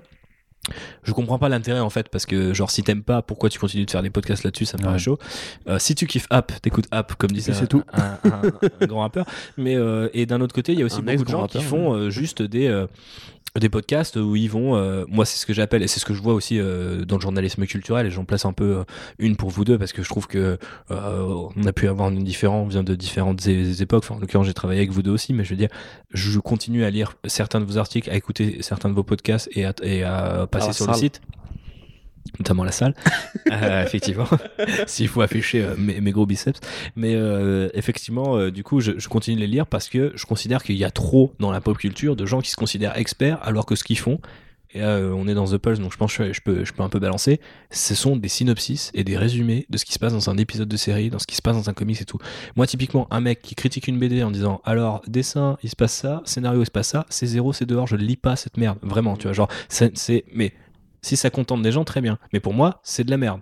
Donc je, le- je le dis texto, c'est de la merde. Donc euh, à partir du moment, les gens qui ne font pas ça, pour moi, automatiquement, reçoivent un petit badge, un statut expert, tu vois, genre de la BD, parce que Oui, déjà, ils font l'effort, tu vois, et ils se disent, bon, bah ok, on, on va essayer de te raconter ce qu'il y a derrière. Et, et même des fois, ça se passe aussi sur des news, parce qu'il y a des gens qui remettent pas en contexte, par exemple, euh, Catwoman noir. Il y a des gens qui peuvent très bien se dire, bon bah voilà, c'est Zoé Kravitz, euh, démerdez-vous, tu vois. Il y a des gens aussi qui vont dire, bah ouais, Frank Miller, rappeler, mettre du contexte, et ça c'est du travail. Donc il faut souligner ce travail-là. Donc après, que tu veuilles faire euh, le mec humble ou pas, il y a un moment, t'es expert, à la limite, faut qu'il y en ait, tu vois. Genre, euh, et, et quitte à ce que ça fasse un peu chier les gens, quitte à ce que parfois ces experts-là soient un peu euh, le sujet des critiques. Il y a eu un fandom République, je pense qu'il y en a toujours un. Il y a eu un, Oui. un contre-fandom République, tu vois. Mais limite, c'était de bonne guerre. Il y, a- il y a un fandom. ré- Arnaud qui dit il y oui, a- qui bondit, co- co- Tu comment, en es le, le Moi je t'aime, tu sais. comment dire, République, il y a, il y a- il y a- il y a un certain fandom euh, Non, mais du coup, sur Star Wars. qui Ouais. t'apprécie beaucoup. Sur et, quoi Sur Star euh, Sur, sur Star Wars. Regarde des étoiles. Et qui a coup, envie de. Non mais c'est- le laisse pas finir, continue, vas-y. Qui a envie de faire des choses. Non, Pardon, ne laisse pas finir, République, continue, Je vas-y. suis confus, il est à, côté de moi. c'est Ouais, difficile. moi aussi, je suis confus de. Mais tu sais, moi, je- personnellement, j'aurais une réponse qui est vraiment euh, totalement différente. C'est que, euh, Ah. que- comme je l'ai dit, déjà de base, euh, j'ai commencé par l'agressivité avant de me mettre à la tempérance. Parce que ma vie a fait que. Attention, euh, j'ai- j'ai parlé d'être euh, expert. Ça veut pas dire. euh, Non, bien sûr. Mais ce que je veux dire, c'est que si tu Pierre Glass, c'est l'expert du remplaçage de, tu vois, de, de pare-brise. c'est pas pour autant que le mec te dit, putain, espèce d'enfoiré, t'as pété ton truc. Tu vois, genre il dit bonjour madame, je vous remplace votre truc, c'est réglé. Si voilà, pas tu vois, moi, si c'est une position 10 euros. d'expert comme ça, effectivement, où tu essaies justement d'être professionnel dans ta façon de parler aux, aux fans, même les plus bêtes, même ceux qui t'agacent le plus, c'est ce que j'essaie d'a- d'atteindre comme position. Si tu veux. Genre, je demande, quand, Arnaud va au casse-pipe, par exemple, il va tendance à être beaucoup plus sec. Parce que euh, Arnaud, justement, il a pas le time, tu vois. Alors que moi, j'ai le time. Donc, euh, je peux prendre le temps Je de. pense que de son point de vue, tu devrais pas je, avoir prends- le time. je- je- je peux prendre le temps de niquer des mains, y a pas de souci. Mais en fait, si tu veux, Niquer tu- typi- typiquement, tu vois, genre tu dis que euh, Fra- Frank Miller, Catwoman noir, tu vois, ça par exemple, ça c'est un vrai débat. Moi, il y a des mecs qui m'ont soutenu que euh, Catwoman n'était pas noir dans euh, dans Year One. Et Et Rorschach il était pas politisé aussi. c'est ça, voilà. Mais, mais en fait, tu vois, tu, tu fais les recherches qu'il faut, etc. Mais moi, j'ai appris des trucs en débattant avec des gens. J'ai été contraint, contraint à faire des recherches pour soutenir un argument, une argumentation. Bah, c'est ça, ouais, bien sûr. J'ai- et du coup, ça m'enrichit limite moi-même. Mais jamais je vais dire euh, non, mais gros, euh, s'il te plaît, tu connais pas Batman, tu fermes ta gueule. Parce que, L'expertise, c'est aussi de savoir euh, se remettre en cause quand. bien sûr, tort, tu vois. genre, oui, évidemment. Mais ou- le truc, c'est faire que des recherches pour prouver que t'as raison. Oui, mais la position d'autorité d'expert, genre moi, j'ai euh, cette connaissance que toi, petit, tu n'as pas. Et C'est un truc qui m'agace gens. Tu, tu parlais tout à l'heure de- de- d'accueillir des gens. Et même les gens les plus énervants, il faut les accueillir avec de la pédagogie, même quand tu crois que t'en sais plus, c'est pas toujours le cas. Et moi, je tombais sur les mecs quand savaient beaucoup plus que moi. Et de la même façon, j'ai jamais essayé, si tu veux, de, de faire valoir une sorte de concours de bits, tu vois. Euh, tu vois, moi, les gens, même pour le coup, les vrais faf qui viennent nous faire chier, Limite, je sors du débat de mon expertise personnelle sur les comics et j'essaie de parler à l'individu, tu vois, à l'être humain pour lui dire, comme tout à l'heure, tu t'en parlais, tu vois, genre, je n'ai pas le pouvoir décisionnel sur Catwoman, enfin, sur Kravitz, sur Catwoman. Et j'ai envie de lui dire, mais gros, juste, prenons un peu de recul. Oublions Comics Blog, oublions la BD, oublions euh, les noirs, les noirs, les blancs, etc. Juste pense au temps que tu vas passer pour ce débat qu'on est en train de commencer là. Dis-toi qu'en fait, elle sera toujours euh, Catwoman demain. Ça sert à rien ce qu'on fait là, tu vois. Donc à la limite, demande-toi plutôt la, la vraie question à te poser, c'est genre qu'est-ce que ça va changer à ta vie et ça, tu vois, moi je trouve ça plus, plus pertinent que d'essayer de leur dire par A plus B, ouais, mais là, elle était noire là, euh, années 60 et compagnie. Ce que je fais aussi, hein, évidemment, je suis, pas, enfin, je suis un peu hypocrite là, mais tu vois, à la fin de la journée, euh, en fait, c'est plus ça qui m'intéresse. Là, c'est deux réponses différentes. Quand tu, rappelles, euh, quand tu rappelles que par exemple, Frank Miller dans Your One a une Catwoman noire, c'est là où je pense tu fais un travail qui est, euh, qui est de l'ordre du fan, en tout cas du lecteur qui a lu à un moment ce truc-là. Euh, dire aux gens, désolé, ça va rien changer à ta vie, euh, discutons, philosophons, ça, j'ai envie de dire, c'est tout à ton honneur, mais c'est perso, tu vois. Je veux dire, ça, ça peut être, même sans fandom, je, je un pense... jour, un, mec dans la rue peut t'agresser et puis. Non, mais je, je, pense vraiment, si tu veux, que par, tu peux essayer de débattre avec de là des arguments, etc., mais quand les gens veulent pas être convaincus, ils vont, vont pas être convaincus. Ils en ont rien à foutre que ce soit Comics Blog ou République de Rider. S'ils ont pas envie de ton, ton avis, ils vont pas de ton avis. Mais genre, je, ça que je n'ai jamais passé je, temps dans les je, sors de, je, sors vraiment de ce débat où j'ai essayé justement de prendre la, posture du mec qui a tout lu, tout vu. Et à la fin, le mec il me répond Mais non, stop, t'as tort. Euh, moi, je pense que non, donc non, point. Et je pense qu'à la fin, euh, la résolution de ce truc-là, c'est genre soit tu veux jouer avec le côté euh, les faits, etc. Mais aujourd'hui, parce qu'on est à une ère de l'individu, T'as des gens qui juste ne veulent pas se faire convaincre. Et à la fin, ça finit en, attaque personnelle, tu vois. Parce que justement, quand tu joues l'individu, bah, tu t'exposes au fait que le mec va te dire Mais toi, tu te remets pas en question. Combien de fois on m'a dit ça, tu vois Alors que je de ma vie à me remettre en question. Et on m'a dit, genre, euh, parce que t'as lu ça, tu crois que tu, connais tout mieux que tout le monde et compagnie. Et en fait, il y a un vrai piège à jouer le côté. Euh, mon, avis est plus rationnel que le tien parce que j'ai fait ci, parce que j'ai fait ça. Et la vérité, c'est que pour moi, il n'y a pas de bonne réponse à donner en fait. En fait, quand je disais, quand je faisais ma petite vanne, euh, un grand pouvoir implique de grandes responsabilités, je pensais vraiment ça par rapport au fandom aujourd'hui parce que les garde-fous peuvent très vite se. Enfin, c'est. Euh, qui gardent les gardiens eux-mêmes encore, tu vois. Euh, je veux dire tu peux très vite te dire je suis un garde-fou, je suis là pour faire en sorte que les gens dérapent pas, je suis là pour dire oh lui il va trop loin, toi lis tel bouquin si t'as kiffé ça, tout, tu vois, t'es un peu euh, un vendeur dans une boutique, puis t'as certaines boutiques où t'as le vendeur qui t'oppresse de ouf et tu vas plus jamais mettre les pieds dans cette boutique. Et en fait je pense que c'est un peu euh, surtout dans cette culture de la performance dont je parlais tout à l'heure, être fan aujourd'hui, c'est un peu ça, tu vois. C'est-à-dire, si tu as lu tous ces trucs, si tu as toute cette connaissance en toi, tu as plein de moyens de l'utiliser. Alors, bien sûr, il y a des biais personnels sur, euh, je sais pas, ta vision de la politique, ta vision du monde, etc., qui vont rentrer en cause. Mais même sans ça, mettons qu'on soit des gens complètement apolitiques, ce qui n'est pas le cas, mais ça, peut-être qu'il y a des gens qui n'aiment pas parler politique sur, euh, sur Internet, et c'est tout à leur honneur bah euh, il y a une façon d'accueillir et de discuter avec les gens qui, est très différente tu vois euh, et moi pour, pour raccrocher avec ce que je disais au tout début avec le fandom Warhammer qui aujourd'hui revit une espèce d'âge d'or Enfin, je pense qu'il n'y a jamais eu de meilleur âge pour faire du Warhammer en fait, alors que typiquement c'est un truc où on pensait que c'était en déclin depuis des années et que de toute manière on n'arriverait jamais à l'époque où on a commencé, tu vois. Et aujourd'hui, tu vois, je vois des mecs qui en fait genre moi à l'époque je pétais les plombs parce que j'arrivais au moment où on était déjà dans la descente. Tu vois genre on, allait déjà toucher le fond. Et on l'a touché et on remonte. Et en fait maintenant il y a des mecs qui ont parce qu'ils ont vécu cette expérience entre guillemets un peu traumatique à divers euh, enfin avec mille guillemets parce que voilà c'est tranquille hein, euh, les figurines qu'on sortait étaient pas exceptionnelles et il y avait pas beaucoup de sorties et, je sais pas l'histoire était pas très bien. Enfin bon voilà mmh. ça change pas une vie quoi mais parce qu'il y a des gens qui ont vécu ça, ils considèrent qu'aujourd'hui, euh, dès qu'il y a quelqu'un qui dit putain, j'adore ce qu'on fait en ce moment, c'est, je sais pas, un suceur ou euh, il n'y a pas d'esprit objectif et tout. Et t'es en mode genre, man, si en ce moment, les gars arrivent à sortir tant de figues, euh, représenter tant d'univers et faire avancer le leur, tu vois, proposer des nouveaux jeux, en, gros, il y a tout qui avance. Et là, c'est un, c'est un bon exemple pour Hammer parce que c'est un truc où tu peux posséder. En fait, ce que tu, c'est-à-dire, euh, bon, tu peux posséder des fixes Star Wars, mais là, tu les peins et tout, tu vois. T'es limite participant dans cette histoire et donc tu te l'appropries. Et c'est dans un truc où, genre, aujourd'hui, on est dans un, dans un moment où c'est super génial de vagabonder d'un de leur monde à l'autre, euh, d'un de leur jeu à l'autre, et de se dire ah ouais, euh, un coup euh, je suis que sur des pilotes d'avion, un coup je suis sur des grosses batailles, un coup je suis sur des petites escarmouches, un coup c'est de la fantaisie, un coup c'est de la SF, etc. Je veux dire, cette richesse-là, elle est permise parce qu'à un moment, des mecs se prennent la tête, travaillent et se positionnent en tant qu'experts et en fait te donnent accès à ça. Et en l'occurrence, eux, ils ont complètement coupé les influenceurs. du coup. Ouais, mais je veux dire, aujourd'hui, euh, c'est difficile aussi de laisser parler les, entre guillemets, les gens qui font leur propre truc. Parce que euh, maintenant, on a des influenceurs, comme je te disais, des fans qui performent plus que d'autres. Euh, L'exemple qui est bon avec Warhammer, c'est que pendant un temps, ils, ils, fonctionnaient vachement avec les influenceurs. Ils ont complètement loupé le, tourne, le tournant des réseaux sociaux, etc. Et aujourd'hui, ils intègrent leur propre truc parce qu'ils se sont rendus compte que bah, qui parlait mieux de leur univers, bah, c'était eux, tu vois. Donc là, après, c'est du marketing aussi. Mais quand les gens sont vraiment sympas et aiment ce qu'ils font, et ben en fait, le fandom, il, il objectivement, il est devenu positif parce que de toute façon, les mecs étaient tellement absents des réseaux sociaux que tous les gens négatifs sont partis dans leur coin. Et eux, quand ils sont revenus, bah, ils sont arrivés avec tellement d'énergie et d'humour. En, en l'occurrence, c'est, je pense, pas mal l'humour et euh, on va dire la décontraction qui fait que ça a marché. Euh, et tout ça, je pense pour dire que quand, quand t'es positionné par la force des choses, parce qu'il y a un moment, des fois, tu fais même pas exprès d'être fan. Tu vois, je veux dire. Euh, il y a aucun moment je me suis positionné en tant que fan de Warhammer. Sauf qu'en fait, il y a un moment où c'était vraiment nul et que j'étais encore en train de lire des bouquins et de faire des figurines. Donc de base, j'ai généralement 5 voire 10 ans de plus que les gens qui ont mon âge et qui ont repris maintenant, tu vois. Parce que moi, j'ai jamais arrêté. Ouais. Donc en fait, les, les, gens, ils sont là en mode Oh, si beau, le gardien du temple, dis-moi ce que je dois lire et tout. Je suis en mode mais ce que tu veux, man. Il y a des trucs, c'est tellement génial, c'est cool, tu vois. Après, ça, reste, ça reste flatteur quand on te considère mais, comme ça. Mais voilà, voilà, mais je le disais tout à l'heure, ça, ça, reste flatteur. Mais après, tu vois, c'est, c'est, tu peux faire ce que tu veux de ce pouvoir. Et c'est hyper, enfin, euh, c'est marrant qu'on soit, qu'on soit hébergé sur les ondes de nos comics blog. Mais je sais pas si c'est vraiment un pouvoir. Euh... Mais bah, si, c'est vraiment bah, ça. T'as, as le pouvoir de donner aux gens l'envie de participer à ton fandom, de créer avec toi.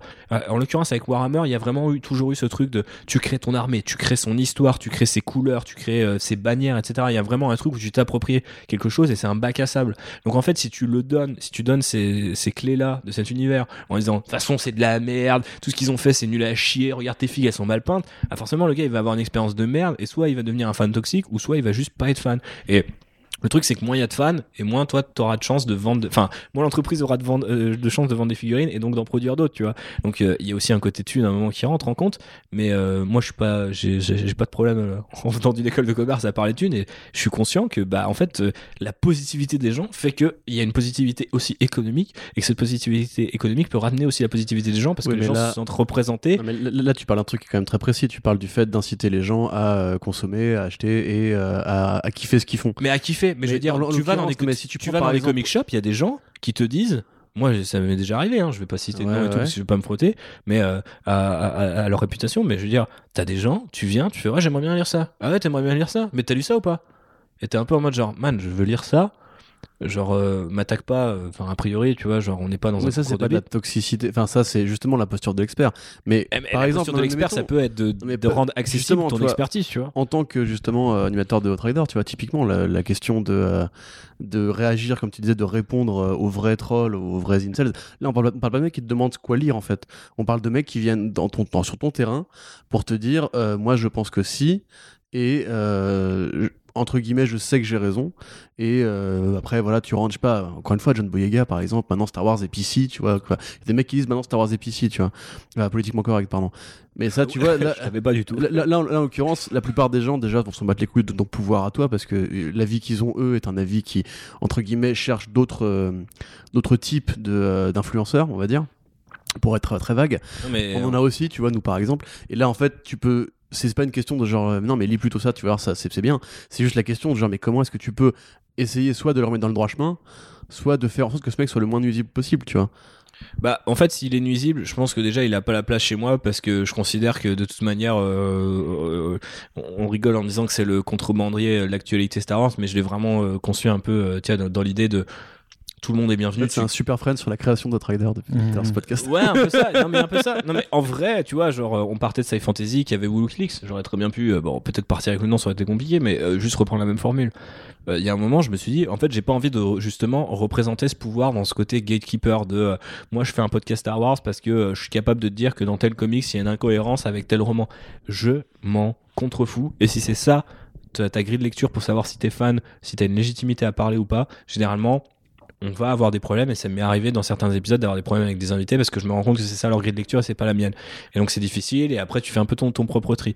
Mais généralement du coup, automatiquement si tu as une ligne édito et que tu la respectes, et je pense que c'est le cas aussi de Comics Blog encore aujourd'hui, il y a pas mal de gens qui savent que vous êtes, euh, qui vont vous appeler. Moi je me souviens à l'époque, euh, Sullivan et moi, on était les White Knight du comics, tu vois, genre on était là, voilà, la diversité c'est quand même pas mal. Avis super sulfureux dans, dans, dans, dans- euh, en, en 2000, euh, je sais pas, 15 ou 16, tu vois.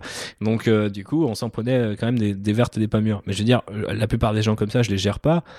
Et après, si c'est des gens qui ont un avis différent et qui. Mais si tu euh, les gères pas, ils vont, ils vont aller voir ailleurs pour trouver un avis qui, qui leur correspond et mais se créer malheureusement, un autre fandom malheureusement je peux pas lutter le- contre. Malheureusement, je peux pas lutter contre la- l'algorithme et euh, la, la, la, la- comment dire la multiplication des niches. C'est-à-dire qu'aujourd'hui, par exemple, si tu regardes un trailer de Star Wars, tu peux. euh, je l'ai fait l'expérience, mais je pense que ça arrive aussi avec les comics. Tu regardes un truc, une analyse de comics pertinente, tu fais trois suggestions YouTube, tu arrives sur un mec qui a un incel. Automatiquement. Bah oui. Et, ben, et ça, et ça c'est l'algorithme. Mais ça, je peux pas lutter contre. C'est-à-dire qu'en fait, j'ai pas le temps de débattre. Si le, si le mec. En fait, je propose un, un podcast qui a été réfléchi, où j'ai préparé. En fait, j'accepterais que les gens m'insultent et me disent de toute façon, t'es un connard. Si moi, je faisais comme ça, que je préparais pas mon truc, qu'il y avait pas d'invité, que c'était toujours mon avis, c'est le meilleur. C'est pas ça au trader, tu vois. Donc, à partir du moment Mm. si le mec il respecte déjà le, tra- le, le travail qui est le mien, et ben, généralement, il va avoir un commentaire qui automatiquement est quand même un peu plus enrobé et me permet de discuter avec lui. Et après, je pense qu'on met en lumière en s'intéressant à, euh, parce que c'est pas un podcast sur la postlogie et pour dire que c'est génial, parce qu'on a fait euh, tout un tas de sujets et on continuera d'en faire. Donc en fait, c'est juste une forme aussi de, tu vois, de comment tu préserves le, j'imagine le, le dialogue, tu vois, par rapport à ce que tu disais tout à l'heure, que toi tu interagis avec les gens dans les commentaires. Bah moi, c'est simplement euh, être honnête avec ma ligne édito et continuer de travailler, tu vois. Après, si des gens considèrent que c'est pas du travail et qu'ils sont pas d'accord, malheureusement, je pense que un, je peux pas leur faire changer d'avis. Deux, il y a suffisamment de fandom euh, toxiques et rapidement accessibles pour que de toute manière, ils trouvent des gens avec qui ils soient d'accord. Et même si c'était pas difficilement accessible, on va dire, en tant qu'être humain, parce que je sais pas, il faudrait chercher. Aujourd'hui, c'est plus le cas parce que l'algorithme YouTube fait que tu peux par hasard tomber sur des vidéos d'incels. Je te donne un autre exemple. Vous avez fait une news. T'as Warhammer qui va finir chez Marvel, les comics Warhammer qui finissent chez Marvel, ok? Je vois une meuf qui à un moment s'exprime là-dessus sur YouTube via une suggestion YouTube. Je me dis, putain, une meuf qui parle de Warhammer, euh, vas-y, je vais regarder ce qu'elle fait. 5 minutes de vidéo, je trouve ça va bien et tout, tu vois, genre ah ouais, ok, euh, Mhm. intéressant, euh, vision cool et tout de l'univers, euh, vas-y, je vais suivre.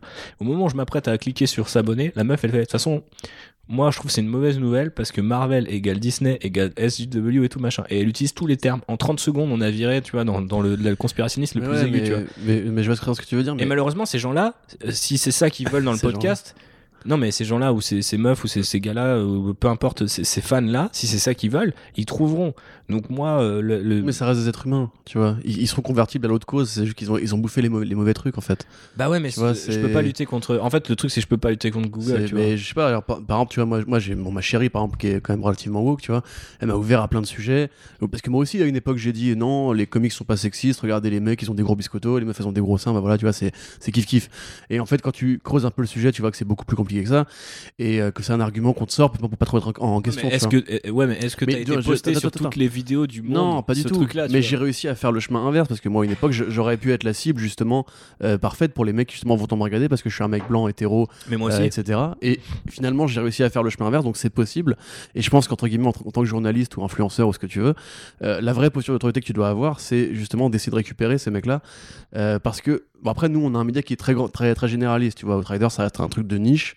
Ouais. Euh, nous, on doit parler de tous les, les comics, donc aussi des comics indés, super-héros, du cinéma, Spoiler, des séries. Les comics, ça reste un truc de niche aussi. Oui, oui, oui. Ouais, mais après, tu vois, on- à travers le spectre des adaptations, en fait, Ouais, c'est super ça- grand ça public. Plus de grands, Et justement, de t'as plein de gens qui en fait rentrent dans cette catégorie alors qu'ils ont rien à y foutre. Ouais. Et la difficulté, si tu veux, c'est que si tu te dis juste euh, je- passe, passe ça chez moi, ben en Mais tant moi, j'ai j'ai jamais dit pas de ça chez moi. C'est juste, je sais, je, je sais que si ces gens-là arrivent, euh, je ne passerai pas mon temps à faire euh, Mais tout oh comme le sûr. prêtre dans Age of mais bien sûr, pour les c'est normal parce que c'est pas un sacerdoce de faire ça. T'as pas fait tout, pour tout podcast pour faire ça en fait. Bah non. Mais Mais tu vois, ce après, tu fait... peux penser genre un peu plus loin que juste être journaliste et compagnie.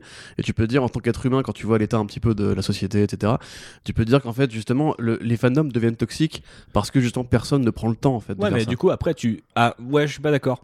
En fait, je pense que c'est juste que les fandoms deviennent toxiques parce qu'ils sont gérés par des gens toxiques ou, ils se re- ou euh, les, les faits des micro-cercles se créent et du coup, de plus en plus toxiques et s'enfoncent dans la toxicité. À l'inverse, si toi, tu proposes un fandom. Mettons, il y a des fandoms, euh, mettons qu'il y a un fandom euh, Outrider. Je sais pas si c'est vraiment le cas, mais disons que, disons qu'on propose une vision cohérente de Star Wars. Je pense que c'est impossible parce qu'on a des invités à chaque épisode, donc on n'a pas un truc cohérent, mais Disons que les gens se disent, ok, c'est éditorialisé, ils parlent de Star Wars, ils invitent des gens, c'est diversifié, tout ça. J'aime bien. Euh, Il y a peut-être un peu des suppléments woke parce que bah, on va inviter des gens de couleur, des gens, euh, je sais pas, de gauche ou des meufs. woke, et... de base. hein, de Oui, façon. voilà, c'est ça. Genre, on va Enfin- peut-être, on va peut-être éprouver Star Wars à l'heure euh, de 2019, tu vois. Bon, si les gens aiment ça, c'est déjà hyper complexe, tu vois. Les gens qui aiment pas ça, ils ont déjà entre guillemets un peu fait leur choix et je, je suis assez content de dire qu'ils viennent pas. Mais, je- c'est pas je- des choix définitifs, tu vois. Bah ouais, mais en fait, le truc c'est que moi personne m'a sorti de mon mais tu, choix. tu peux pas, tu peux pas t'improviser en, en- en convertisseur de- d'avis euh, pour tous les individus à chaque bien fois. sûr, mais attends, mais il y a de la nuance à chaque fois, les gars. C'est ce que je dis. C'est pas, c'est pas ça que je dis.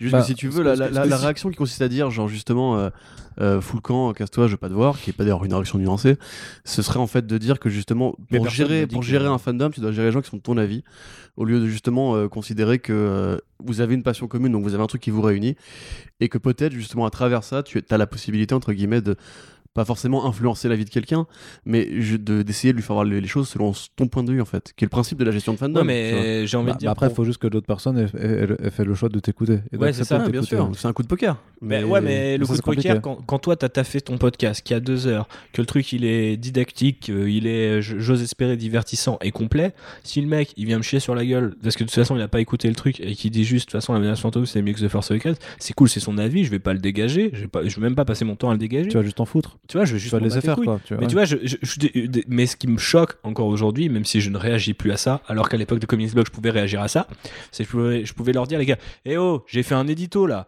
Combien il y a de mots Ouais. Toi, tu viens de me dire République, euh, machin. euh, je dis, euh, prends au moins le temps de lire ce que j'ai- parce que des fois, les gens ne lisaient pas, tu vois. Enfin, c'est le cas des réseaux sociaux parce que t'as que l'accroche et Ouais, euh, ouais. quatre lignes. Mais des fois, des gens dans les commentaires du truc, ça veut dire que t'as scrollé quand même. Donc, ça veut dire qu'en principe, t'aurais pu lire. Enfin, tu sais, il y a principe. lecture diagonale, c'est bien aussi. Non, hein, mais bien euh, sûr. On en a quelques-uns. Mais comme je veux dire, euh, mais on en a tous. Mais moi-même, j'ai des mecs qui commentent euh, des trucs sur SoundCloud et qui n'ont pas écouté le podcast, tu vois, parce que c'est pas possible. Je viens de le poster et les gars, ils ont un, un avis, tu vois. Mais euh, ok. Mais à la rigueur, c'est leur droit de le poster et tant qu'il est pas diffamant sur moi, mon équipe ou quoi. Mais tu vois, je vais te donner un exemple. Euh, à un moment, euh, il y a Phobos qui prend le micro dans le dernier épisode et qui parle euh, de, la menace fantôme et du fait que, bah ouais, par rapport à, la représentation et potentiellement les Gungans qu'ils parlent comme des Noirs américains, c'est quand même un peu chelou, tu vois. Et peut- peut-être on peut se poser la question.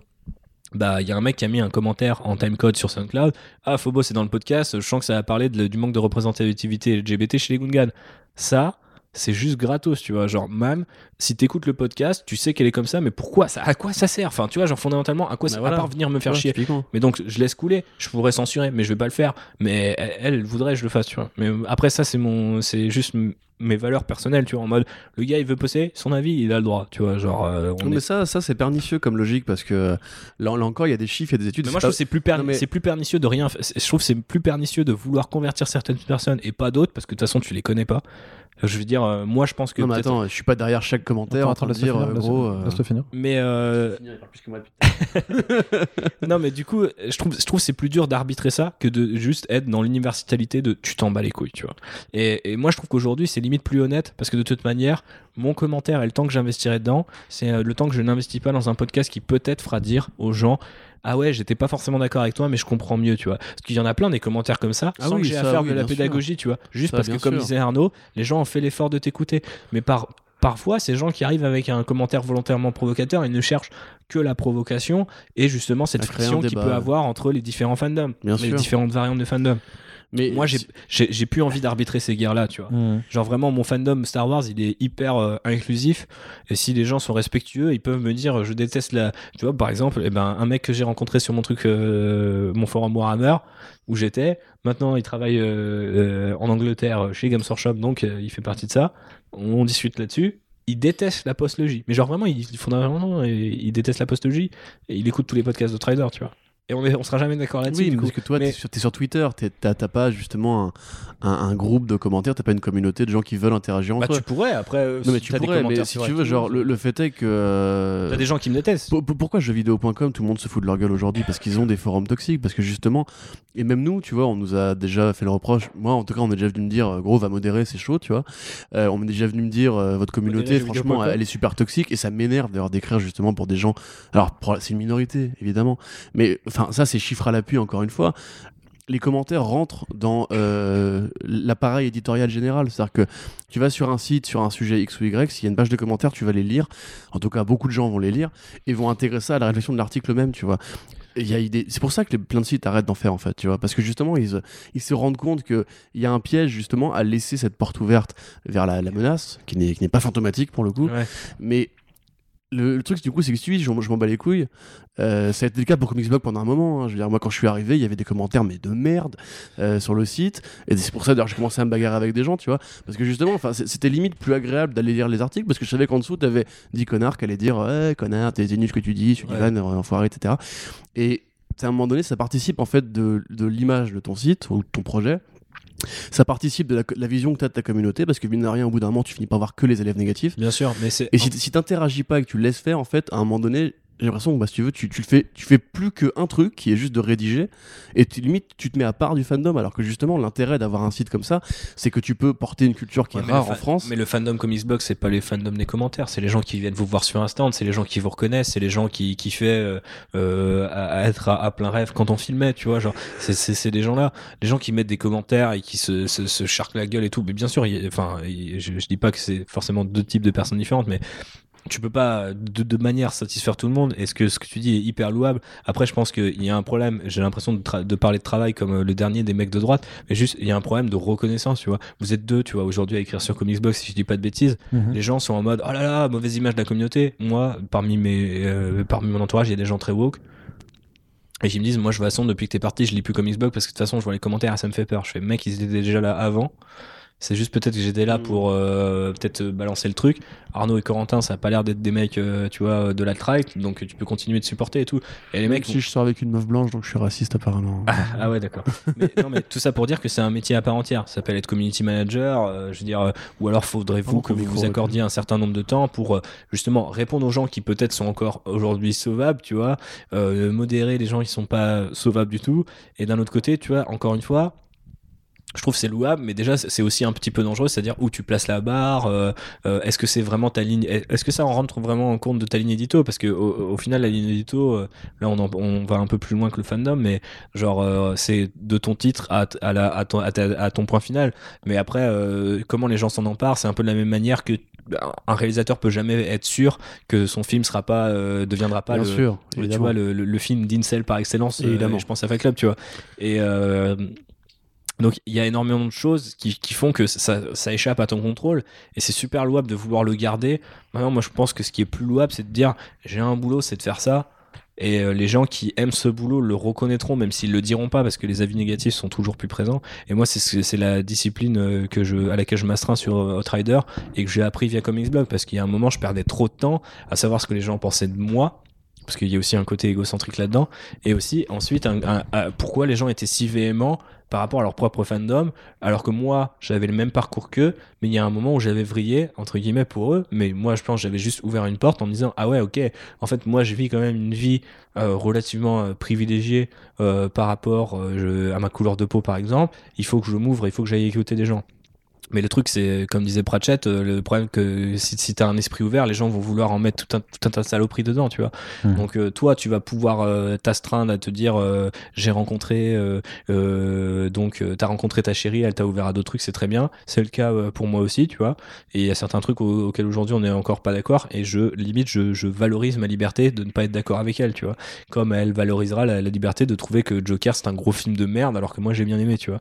Et, euh, On est dans le même cas, je crois. Mais, et, euh, mais je pense qu'elles se ressemblent un petit peu sur ces, oui, ces choses-là. Oui. Mais Il y a des euh, points d'accroche. tout, tout ça pour dire que c'est c'est pas juste, euh, je suis pas juste tombé en amour euh, comme les Québécois et ensuite j'ai renié mes valeurs. C'est-à-dire que j'ai vraiment eu un parcours et euh, moi je, au départ je voulais commencer sur ça parce que j'avais pris j'avais pris des petites notes. Ça, ça peut peut-être faire un- un- un- une bonne transition, mais c'est que en fait. euh, à la base, quand moi j'ai commencé, vous vous souvenez- le regard d'Arnaud qui a complètement perdu le contrôle du podcast. mais je sais pas euh, si on est sur, sur une conclusion ou pas, mais je pense que Arnaud peut-être se, se reconnaîtra aussi euh, là-dedans. Enfin, vous, vous deux en fait.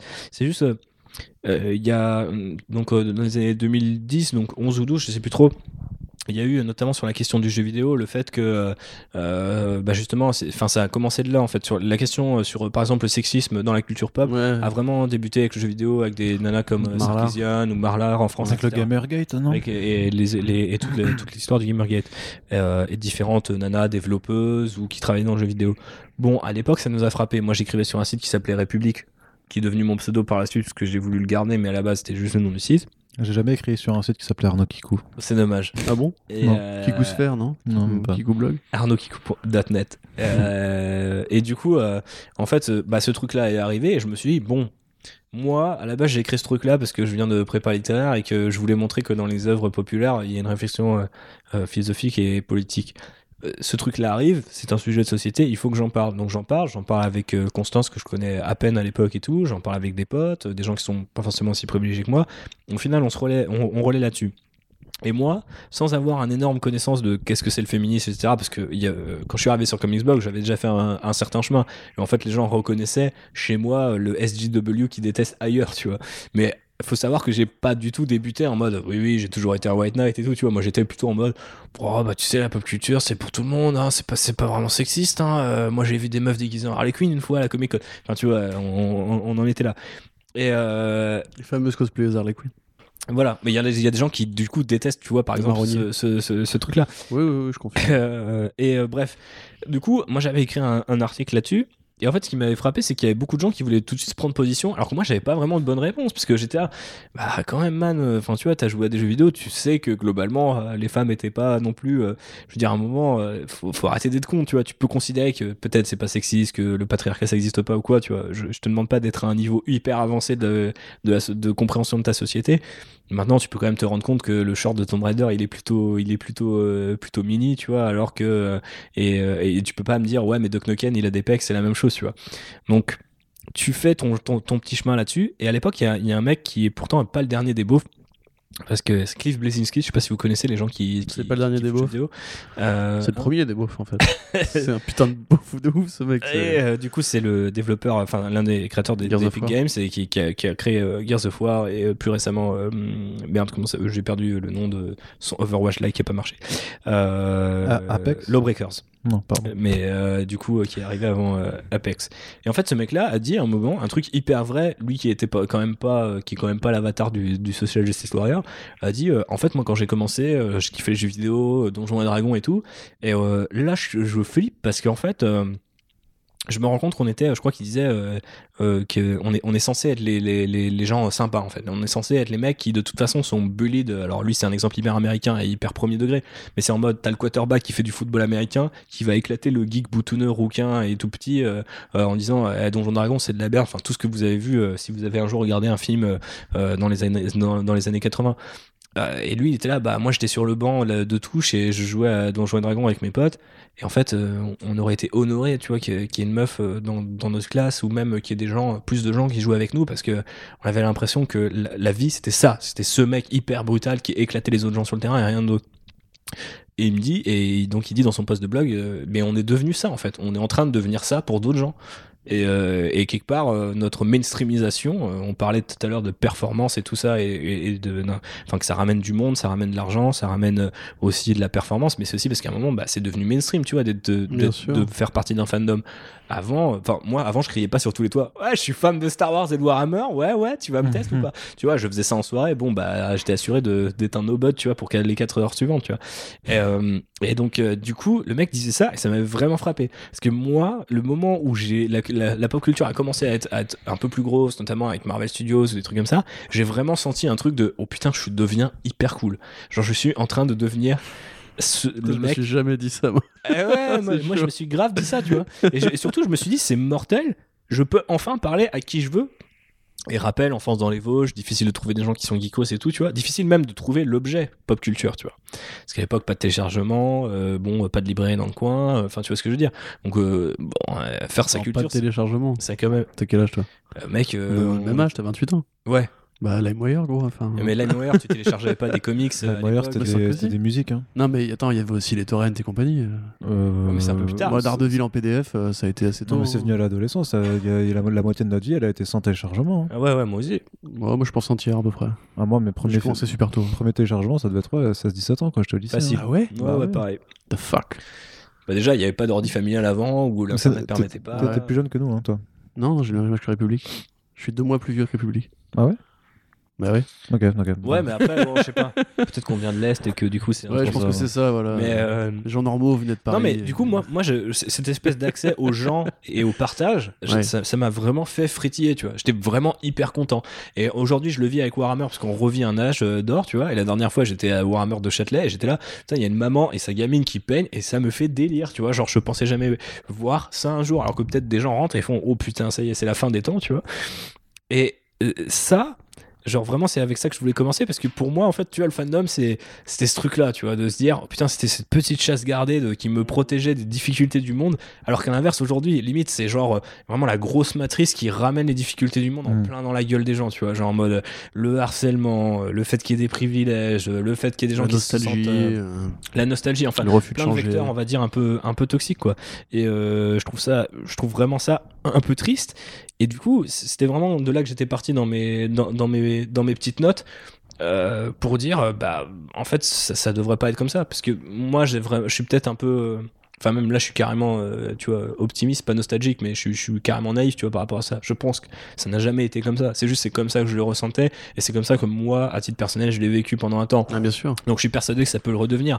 Mais à l'époque, il n'y avait pas les réseaux sociaux, il n'y avait pas les algorithmes. Voilà, c'est ça. On n'était pas exposé à toute cette haine et en fait, on. Enfin, Exactement. Cette haine ou c'est dire- cette façon de voir le monde en fait et on l'a découverte parce qu'on s'est tous connectés entre nous même Voilà. moment. Quoi. Mais cette, cette espèce d'esprit un peu clanique, tu peux facilement le- l'effacer en fait. Tu peux facilement dire euh, ouais je suis fan de Star Wars et ça me permet de reconnaître d'autres gens qui sont fans de Star Wars. Ça veut pas dire que je dois rejeter des gens qui sont un peu moins fans ou qui aimeraient être fans, tu vois.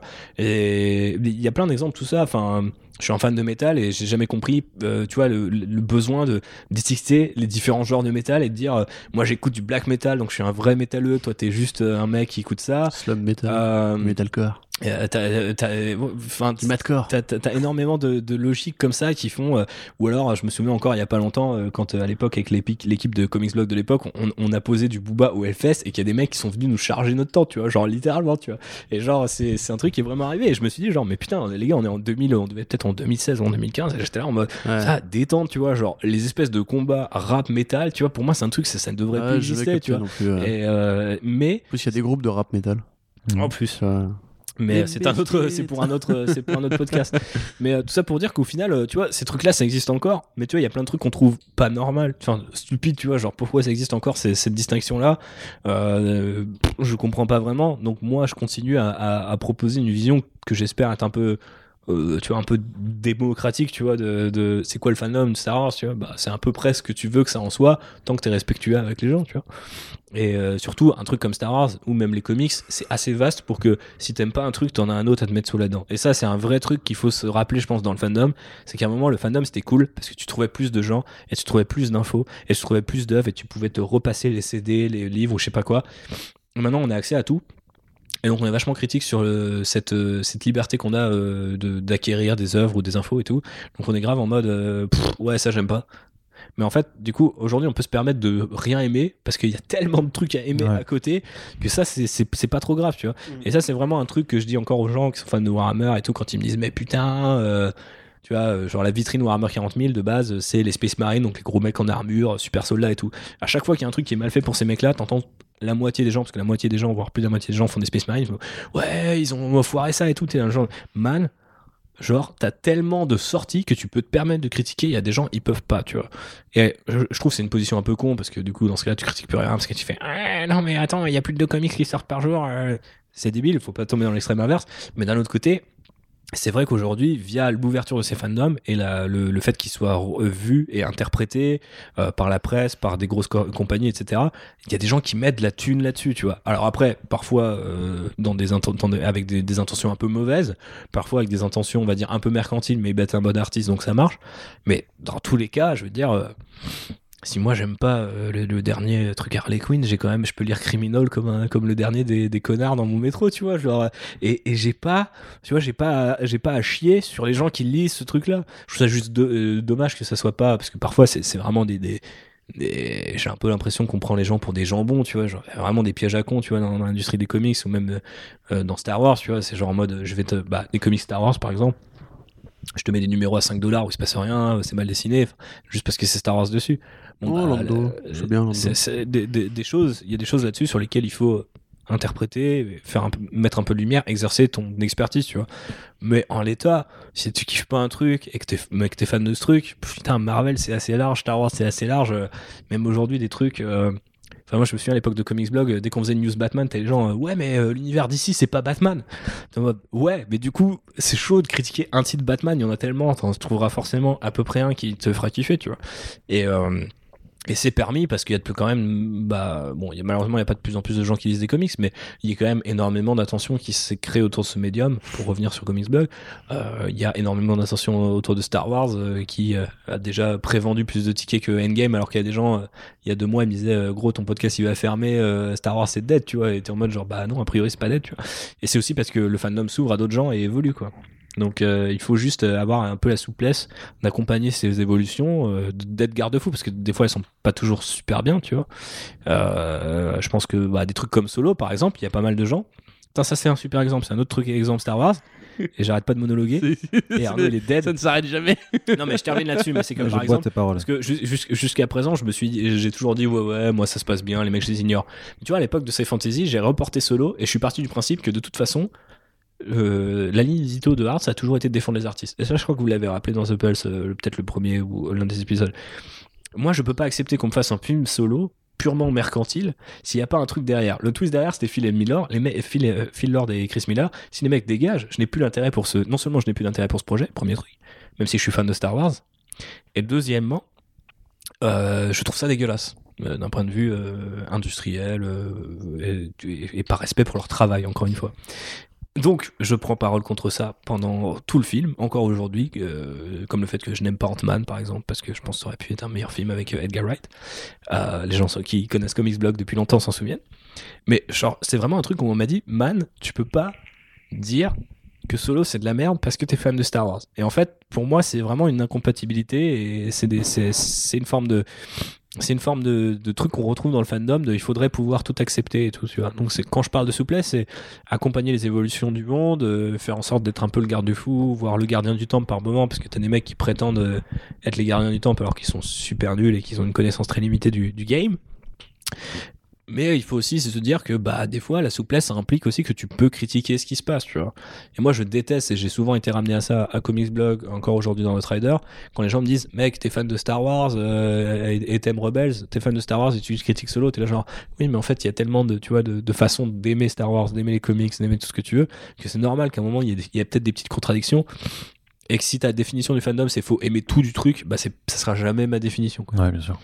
voilà c'est tout non, mais c'est non, mais c'est c'est bien que tu, tu finisses un peu sur le message d'ouverture en disant qu'effectivement on parle de la gestion du fandom. En fait, c'est la- ça aurait dû être la gestion des fandoms parce que on s'aperçoit bien que de la même façon qu'un univers est divers et, et propose énormément de choses, c'est-à-dire quand, quand tu dis que tu es fan de DC, en fait, mais il y a plein de choses duquel tu peux être fan de DC et que se dire juste euh, ce, qui a, ce qui aurait pu être un peu mon cas il y a, il y a, il y a six ans quand j'ai démarré où j'étais vraiment plus dans cette optique-là, de dire ouais, je suis fan de DC Comics donc tout ce qui vient de DC, j'aime, tu vois. C'était un- en plus, c'était un peu le, je pense que c'était un peu le modus operandi qu'on avait sur Planets, c'est qu'on avait vraiment un objectif de toute façon c'est d'ici donc ça va être cool, tu vois. Ou au final, bah non, tu t'aperçois qu'il faut aussi être critique pour avoir une vision un peu sereine et saine c'est aussi parce que euh, tu t'enfermes de- dans ton de- propre de fandom, pop culture. C'était facile aussi sans doute à l'époque. Moi, je, ne sais- je pense que je suis arrivé entre les deux, mais quand vous, vous étiez, quand il y a eu ces, ces époques, tu vois, DC Planet versus Comics Blog, c'est euh, Comics Blog qui avait descendu en flèche toutes les sorties d'ici, et puis c'était, ça c'était devenu un peu le même de toute façon, tout ce qui est d'ici, c'est de la merde, tu vois. Et moi-même, à l'époque, qui était auditeur de Comics Blog, j'étais là, oh les gars, euh, franchement, j'étais un œil, euh, ça, ça a évolué et tout, c'est pas mal, euh, tu vois. Il y, a- il y a vraiment effectivement un moment où c'était de la merde, mais euh, il y a des trucs cool, tu vois. Et, euh, et- c'est tellement facile, tu vois, de t'enfermer, moi-même le premier, tu vois, de me dire, euh, encore aujourd'hui, tu vois, ça c'est un truc que j'essaie de- d'autoréguler dans, dans c'est d'essayer de faire pas trop de blagues sur Solo. Mais en fait, je trouve ça tellement génial que je déteste le film, alors que des gens le kiffent, tu vois, genre, et, et ça me met face à la con- contradiction. C'est ça aussi le fandom, c'est-à-dire qu'il y a des gens qui kiffent, moi je vais faire des vannes dessus, et eux ils vont me faire des vannes sur The Last Jedi, et c'est de bonne guerre, tu vois. Tant que c'est de bonne guerre et que c'est bon enfant, ça passe. Après, Mhm. quand t'insultes des mères, euh, que tu pars dans le débat raciste, conspirationniste et tout, c'est là où c'est un peu plus épineux. Mais en étant le fandom, ça devrait être hyper facile à gérer, surtout avec les niches. Enfin, je veux dire, euh, aujourd'hui, euh, t'es fan de Batman Ok, euh, il y a Tom King, il y a Snyder, il y a machin. Enfin, tu, tu bombardes les gens, tu vois, avec de, de trucs. Et limite, ils peuvent pas tout faire, quoi.